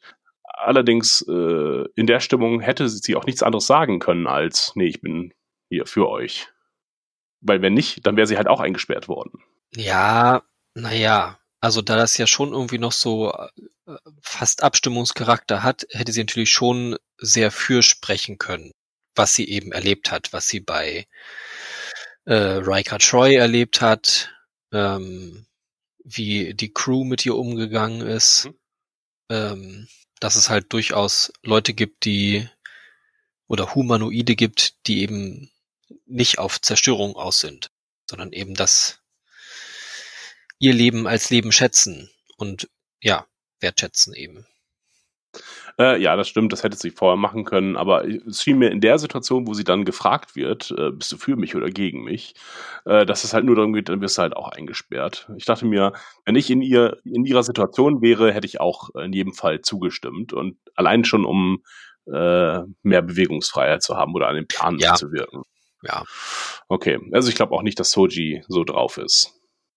Man weiß es natürlich nicht genau. Und dann ist auch schon das Ende. Picard wird eingesperrt und äh, wir sehen äh, Commodore O, die sich Nachmittag freigenommen hat von der, von der Sternflottensicherheit, hat gesagt, ich, ich stempel kurz aus. Hey, wohin gehen Sie? Ach, Wochenende.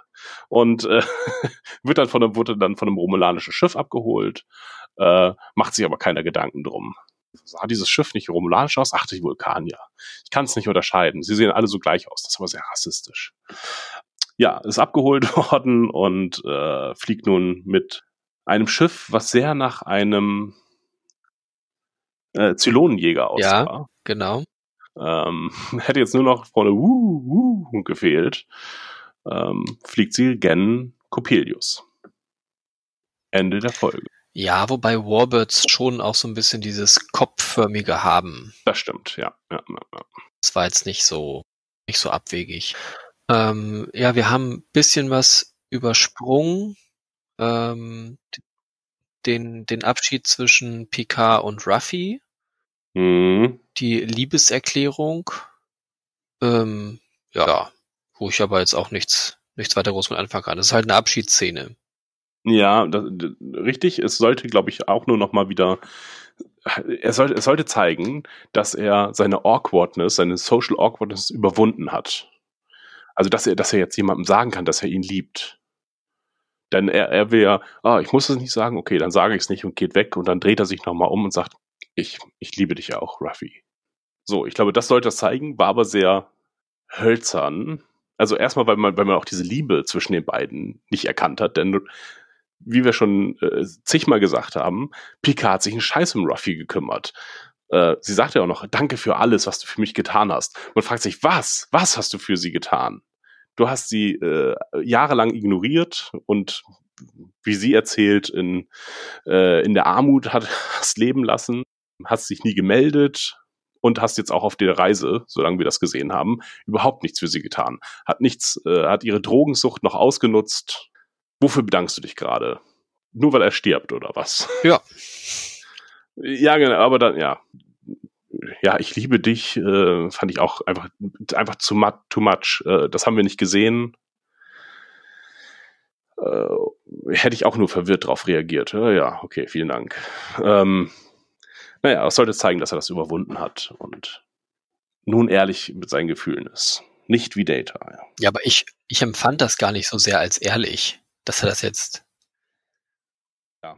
wirklich ernst meinte das passt halt überhaupt nicht. Also noch nicht mal irgendwie so, so eine freundschaftliche Liebe habe ich da nicht erkannt. Nö, ich auch nicht. Hätte er das zu Riker oder Troy gesagt, mhm. ja, aber nicht, nicht zu ihr. Ähm, ja, dann die nächste Szene. Äh, Picard versucht, die Sternflotte zu informieren. Ah ja. Mhm. Ähm, was er offensichtlich vorher nicht gemacht hat und ärgert sich jetzt, dass er halt nicht durchkommt. Das heißt, die Sternflotte kommt zu spät wahrscheinlich.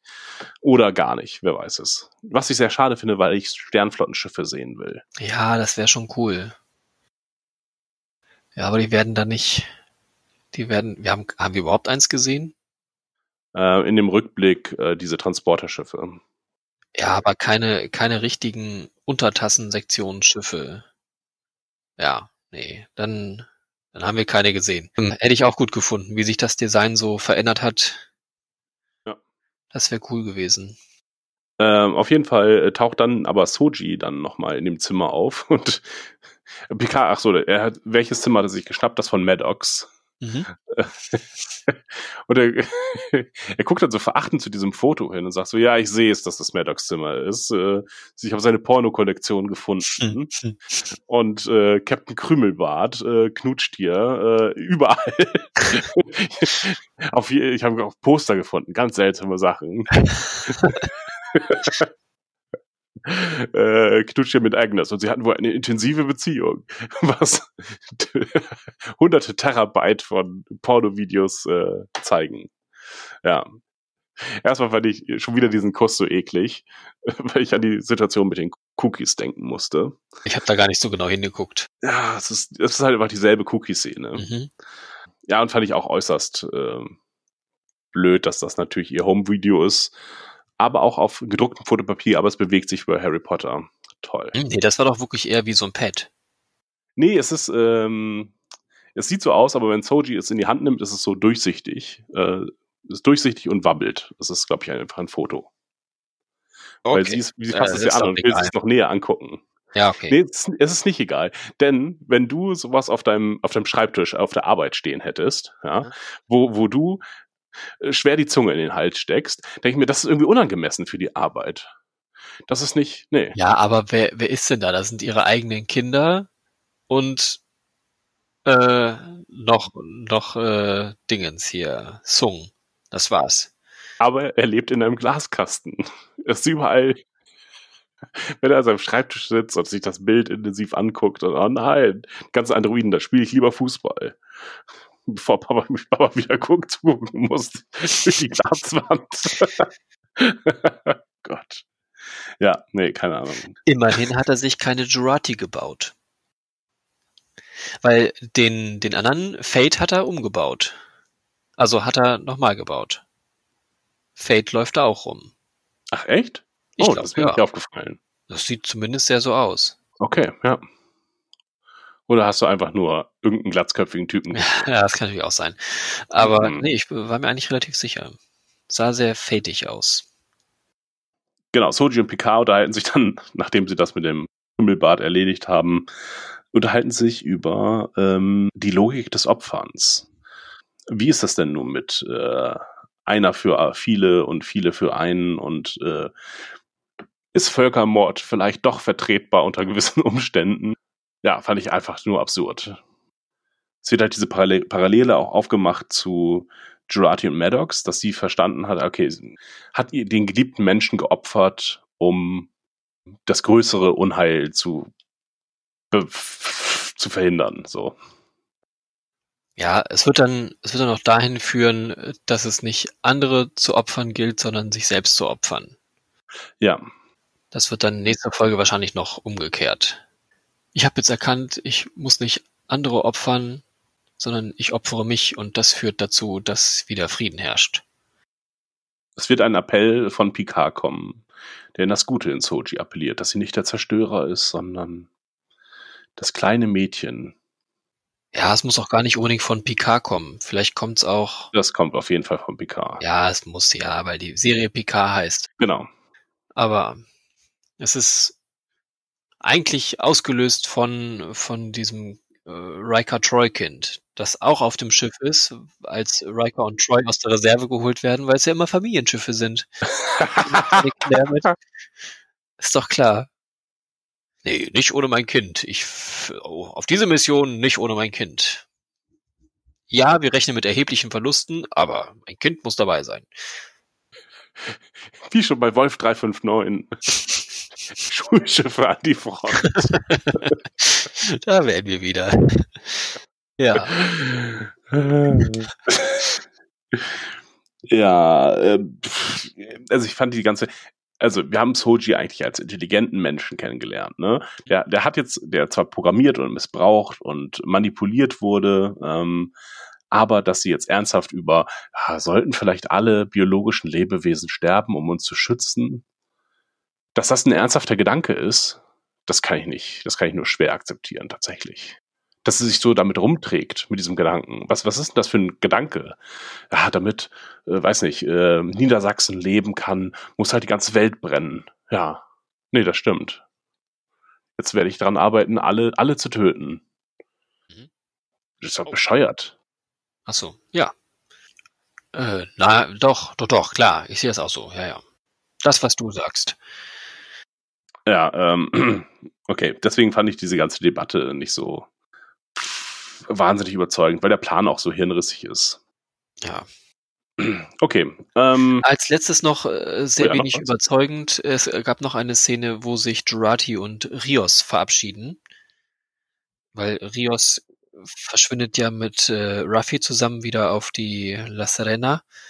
Ähm, ja, sie sagt, vergiss mich nicht, wenn du wegfliegst, was ich so ein bisschen darauf gedeutet habe, dass, dass er sie einfach mitnehmen soll.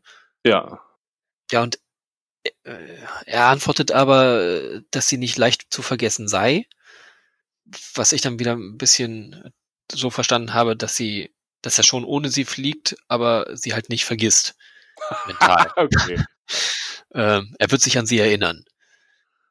Ähm, er, er sagt aber halt, ja, ja, sie sind nicht leicht oder du bist nicht leicht zu vergessen. Und dann äh, fand ich so, also wenn, wenn ich jemanden vergessen würde aus dieser Serie bislang, dann ist es sie, weil sie für mich keinen riesigen Nutzen hatte. Ihr einziger Nutzen war, Maddox zu töten. Und sie war die Überträgerin dieses, dieser Warnung.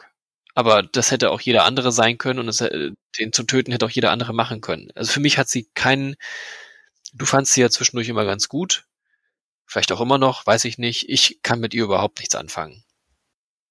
Ganz hervorragende Schauspielerin, aber ja, der Charakter ist. Das mag ja sein, aber sie hat, sie hat nicht wirklich was zu diesem Ganzen beigetragen. wir haben Elnor im Kontrast, insofern rege ich mich Ja, da nicht so drüber auf. Aber nee, eigentlich ist sie für mich auf einer Stufe mit ihm. ja, letztlich hat Rios auch nichts beigetragen. Der ist halt nur der Chauffeur, ne? Der hat ja noch weniger gemacht. Ja, der hat aber halt von, diese tragische Backstory, aber, von ihm wird, ja, es ist aber schon mal ganz schön viel mehr. aber sie, sie kennt Maddox. Sie Ja, sie kennt jemanden. ihn. Aber sie ist, sie ist auch nur, sie hat angeblich einen Beitrag geleistet, den wir nicht so richtig wissen. Sie ist in erster Linie die Geliebte von ihm. Und äh, sie hat ja auch da am, am Daystrom-Institut irgendwie nicht so richtig mehr zu tun. Scheint ja irgendwie nur so eine Platzhalterin zu sein, um hypothetisch zu forschen. Ja.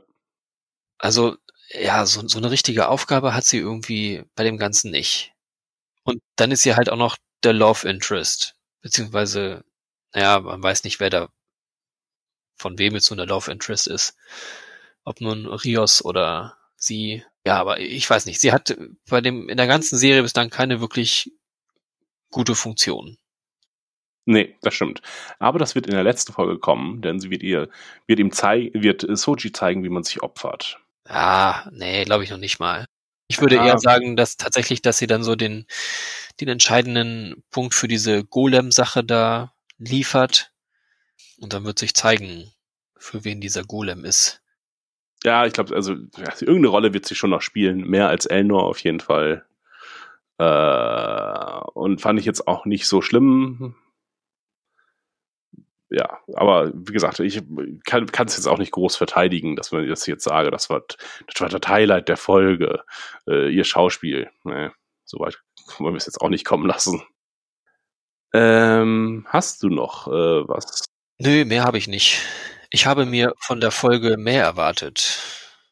Achso, möchtest du, äh, darf ich dir noch kurz eine Frage Ja. stellen? Stell mir eine Frage. Ist dir auch das permanente Gewitter aufgefallen, Ja, was eigentlich irgendwie herrschen soll? ja.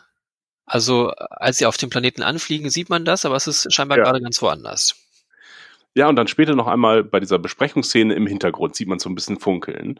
Aber dafür, dass das so eine Art Eigenschaft dieses Planeten sein soll, sagten Und sie hat auch, man eigentlich- heiß. Doch, hat man gesehen. Die anderen zwei Planeten hat man gesehen. Ach so, ah ja, stimmt, ja. Mhm. Ja, das mit den Gewittern, das fand ich doof. Da, da ist ihnen irgendwie eingefallen, ah, das ist eine coole Szene für die, äh, für die Rückerinnerung. Aber jetzt zum Drehen ist das halt mega scheiße, weil wir ständig halt Stroboskoplicht äh, dann in die Szene halten müssen. Und später, da- das CGI-Team muss dann Das ist mega anstrengend einfach, wenn wir da ständig Gewitter haben und die ganzen draußen sehen. Es wirkt doch gar nicht so paradiesisch dann. Nee, genau, richtig. Stimmt, das ist Arkadien, das stimmt dann auch nicht mehr. Ähm, hm. Nee, lassen wir das so weg. Lassen wir es kurz mal im Hintergrund zweimal funkeln. Ja, das fand ich ganz schön lame. Dafür, dass es ja, oh, es kann nur dieser zwei Planeten und es ist noch Gewitter. Die beiden Dinge zusammen, das kann nur auf diesem einen Planeten existieren. Lame. Haben Idioten sind es. Ah, die nehmen es nicht ernst. Ärgerlich. Äh, genau, okay, das war meine Frage. Aber wie fandest du denn jetzt die Folge? So gut wie die letzte? Besser? Ähm,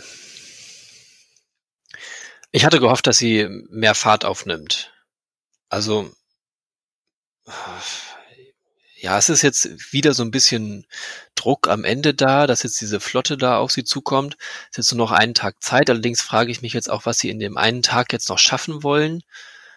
Ähm, weil die Androiden bewegen sich da irgendwie nicht weg. Sie haben diese Barke aber mit einmal schon fertiggestellt scheinbar. Also irgendwie ist sie schon da oder sie kriegen die jetzt ganz schnell fertig und gehen davon aus, innerhalb dieser noch kurzen verbleibenden Zeit gerettet zu werden. Oder aber, dass der Borg-Kubus mit einmal noch was auffängt, abhält, wie auch immer. Aber das, das erklärt sich mir nicht so ganz. Also sie haben ultra wenig Zeit und ja, nee, also das weiß ich nicht, wie das in der nächsten Folge dann alles zusammenkommt oder passend gemacht wird, dann wiederum mit der Methode Vorschlaghammer wahrscheinlich wieder. Ähm, ja, also wie gesagt, ich hätte mir irgendwie mehr mehr Fahrt gehofft, dass es ein bisschen bisschen mehr Action hätte. Ja, ich fand, äh, es wurde ständig irgendwie Tempo rausgenommen, indem es war halt wieder so ein Unterhaltungs-, also in verschiedenen Gruppierungen wird sich unterhalten, an verschiedenen Orten. Picard unterhält sich am Ausgang von der Stadt. Picard unterhält sich auf dem Platz mit den Androiden. Picard unterhält sich im Büro von Maddox. Jurati und Rios unterhalten sich in einem nicht näher bekannten Büro und erwähnen Spot. So, es war einfach nur Gelaber, Gelaber, Gelaber. Es kam dabei nichts Ernsthaftes rum. Die Hauptidee, das, was sie uns eigentlich verkaufen müssten, nämlich hier, äh, es kommen tatsächlich Androiden, wenn wir jetzt das, wenn wir jetzt diesen roten Knopf drücken und die löschen dann alles aus. Das haben sie mir noch nicht verkauft. Das, das wird für mich äh, unwahrscheinlicher. Dann diese Gefahr, diese herannahenden Flotte, die wird irgendwie auch nicht richtig adressiert was, warum Maddox weggegangen ist, wird überhaupt nicht erwähnt. Also warum ist Maddox letztlich äh, gegangen? Von diesem paradiesischen Planeten, wo er äh, arbeiten kann und äh, mit äh, Sung zusammen äh, ganz tolle Androiden baut. Äh, aber nein, er möchte dann lieber für Bejazzle ähm, eine eigene äh, Klon eine, oder eine eigene Einrichtung aufbauen oder für sie arbeiten, keine Ahnung. Warum ist er da weggegangen? Warum hat er äh, Sojis weggeschickt? Das wird mit einem Wort erwähnt, von wegen, ah, ist ein bisschen äh, seltsam geworden. Ja, es wird einfach letztlich nicht erklärt, warum Maddox all das in Gang gesetzt hat. Äh, warum er den Bann herausfinden, warum er herausfinden wollte, wer hinter dem Bann steckt und dann aber aus diesem Paradies verschwindet obwohl er ja alle Möglichkeiten zu haben scheint, plus magische Reparierdinger. Und das können sie uns jetzt auch nicht mehr in, der, in den letzten 50 Minuten alles erzählen. Also vielleicht hat Zung ihn rausgeekelt oder äh, er fand es unmoralisch oder hat Sutra falsch programmiert oder jemand hat Sutra umprogrammiert. Keine Ahnung. All das ist möglich, aber dann erklären sich seine Handlungen letztlich nicht, warum er jetzt für Bejazzle im Untergrund arbeitet seit ein paar Wochen oder ein paar Monate vorher, äh, während er Sochi und Dash äh, auf Missionen geschickt hat. Äh, Sung macht doch da einen kurzen Kommentar zu, äh, zu, zu Maddox. Ja, dass er ein bisschen ähm, seltsam geworden ist, quasi. Er ist ein bisschen, äh, geradezu misstrauisch ist er geworden. Ja, aber hat er das nicht irgendeinen Auslöser? Hat er das nicht gesagt? Nee, ich glaube nicht. Äh, seit dem Bann, sagt er. Den Bann hat ihn irgendwie Allerdings war der Bann auch erst, wo er dann zu diesem Planeten gekommen ist. Also er hat sich dann ja erst mit Zung zusammengetan. Hat dieses, hat diese Gen von Data geklaut, dieses Neuron, und hat dann mit Zung zusammen äh, Neuronen, also Datas hergestellt und also Sujis, Sujis, Sujis und Dojis und so. Ja. Und wilde Blumen und ja. Okay, und irgendwie hatte er was, was äh, da nicht so richtig gut lief. Aber äh, das, ähm, das Labor, ach so, nee, es wurde ja zerstört von den. Also es ist ja nicht das. Ich dachte kurz, dass es, äh, dass die Mittel für diesen Planeten von Vajazel kamen, aber das Labor, von dem er ja sprach, wurde ja zerstört. Ja, du Ja. hast recht. So, und ich glaube, das ist alles einfach nur, ah, um, um, um den Plot voranzutreiben und nicht, dass das irgendeine Logik hat. Und das wird uns auch nicht mehr erklärt werden, sondern, ja, Maddox ist einfach nicht mehr interessant. Ich hatte noch kurz ich also verschiedene Theorien irgendwie gehabt, da dass Maddox vielleicht tatsächlich seinen Geist transformiert hat in einen Zoom-Körper und dass, äh, dass, er, dass er doch ein Android ist und Maddox, weil er so ein bisschen komisch mit Maggie, mit, äh, nicht mit Maggie, äh, mit Aggie gesprochen hat, mit Girardi. Und da dachte ich noch, ah, weil er gesagt hat, ah, der war schon manchmal exzessiv ihnen gegenüber und hat zu viel davon erzählt, dass er vielleicht ja irgendwie seinen Körper transformiert hat und das auch nur ein Klon war oder ein, ein, ein Roboter, äh, den er zu Bejazel geschickt hat, auch als Teil von einer Mission. Ja, naja. Aber ja, das, ja. Jetzt, jetzt wollen sie offensichtlich diese moralische Fragestellungen aufmachen und wir sehen noch eine große Weltraumschlacht. Das in jedem Fall. Das haben sie aufgebaut und das wollen sie auch zeigen. Der große Schauwert kam jetzt nicht. Äh, sie haben ja den Borg-Kubus schnell abgewürgt. Ähm, das heißt, das haben sie einfach nur auf nächste Folge verschoben. Sie wollen halt den Endkampf in der letzten Folge haben und deswegen musste der Borg-Kubus jetzt halt mal kurz, kurz mal äh, ausgeschaltet werden. Ähm, Aber wer soll dann da und dann kämpfen? sehen wir ja erstmal 15 Orchideen gegen die 200 Schiffe. Und dann vielleicht noch ein bisschen Sternenflotte und der Borg-Kubus kann jetzt halt auch noch, der könnte ja wieder repariert werden. Oder repariert, doch repariert worden sein. Oder schießt von der Oberfläche aus. Ja, aber wie sollte dann jetzt die Sternenflotte schneller ankommen als Fragt, fragt doch sowas nicht. Wir wissen nicht, wir wissen ja nicht, wo, wo die überall sind, wo Deep Space 12 ist. Ist Deep Space 12 nur näher? Vielleicht irgendwo dazwischen. Vielleicht liegt Deep Space 12 dazwischen und die sind eigentlich ganz nah bei. Und nur Picards äh, Nachricht müsste jetzt durchkommen. Wir haben sie gehört, Picard. Ne, Riker muss ja auftauchen, klar. Riker äh, noch als letzte Instanz mit äh, verschiedenen Schiffen. Vielleicht auch dieser Captain irgendwas. Äh, Captain Crandall, genau. ja, Der fehlt irgendwie auch noch. Es gibt sehr viele offene, offene Handlungsebenen. ja, ein bisschen was können sie sich auch noch für Staffel 2 aufheben, aber Das machen sie sonst nicht so gerne einfach. Also wäre ja ganz schön, tatsächlich. Also wie zum Beispiel, was machen die romulanischen Sklaven zu Hause? Ist die Ernte gerettet? Äh, die würde ich gern, tatsächlich gerne nochmal wiedersehen. Die waren so im, in den ersten drei Folgen, waren die mega wichtig. Und dann sind die komplett verschwunden aus dem, aus der Serie. Und das finde ich so seltsam. Äh, und das zumindest am Ende, wenn Picard nach Hause kommt, ach, Picard, da sind sie ja wieder. Was haben sie erlebt? Darf ich ihnen die Füße massieren, Massa? Ja, keine Ahnung. Ich, ich weiß nicht, wie sie das in, in einer Stunde reinquetschen wollen.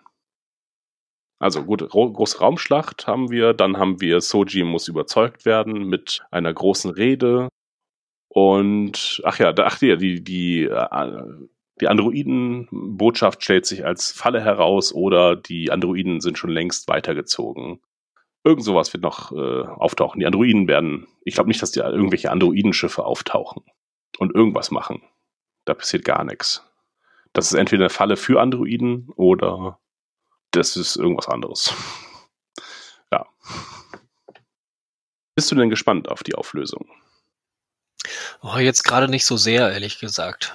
Kann mir halt noch vorstellen, dass mit diesem Signalsendedingens, mit dieser Barke, dass wenn das, solange die halt sendet, dass dann halt irgendwie ein, ein Übergang offen ist und dann solange Schiffe rauskommen können oder durchkommen können, dass das dann halt quasi die Flotte ist, die den Romulanern entgegengestellt wird.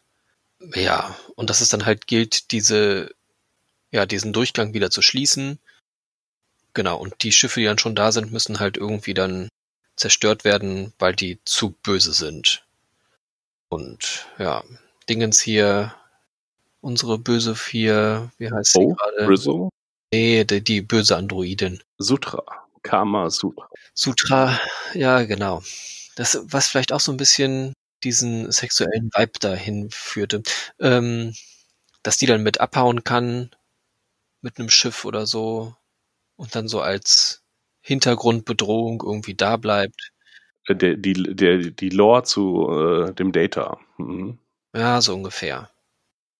Was mega lame, ja, wäre irgendwie lame, aber ja. Mhm. Ja, witzigerweise ist es ja jetzt so, dass die äh, Bösewichte recht hatten.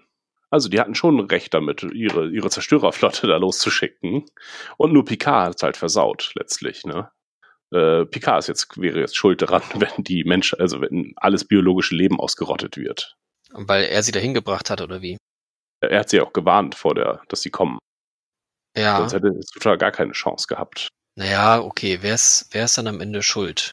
Dann ist aber auch blöd gewesen, dass Jurati diese Vision hat, weil wenn sie sie nicht gehabt hätte, hätte Sutra nichts davon gewusst. Ja, das war dumm von O. Und war auch unnötig, also von O insgesamt. Warum, brauch, ja, warum brauchte sie Jurati? Ist doch ist alles, es macht alles nicht so viel Sinn. Aber gut, aber ich finde es trotzdem ganz interessant, dass halt, ja, letztlich sind es halt äh, massenmordende äh, Androiden und die zumindest Teile von ihnen müssen aufgehalten werden. Und wenn die sich jetzt demokratisch dafür entschieden haben, äh, den Hitler an die Macht zu lassen, dann müssen die halt auch aufgehalten werden. Ja? Mhm.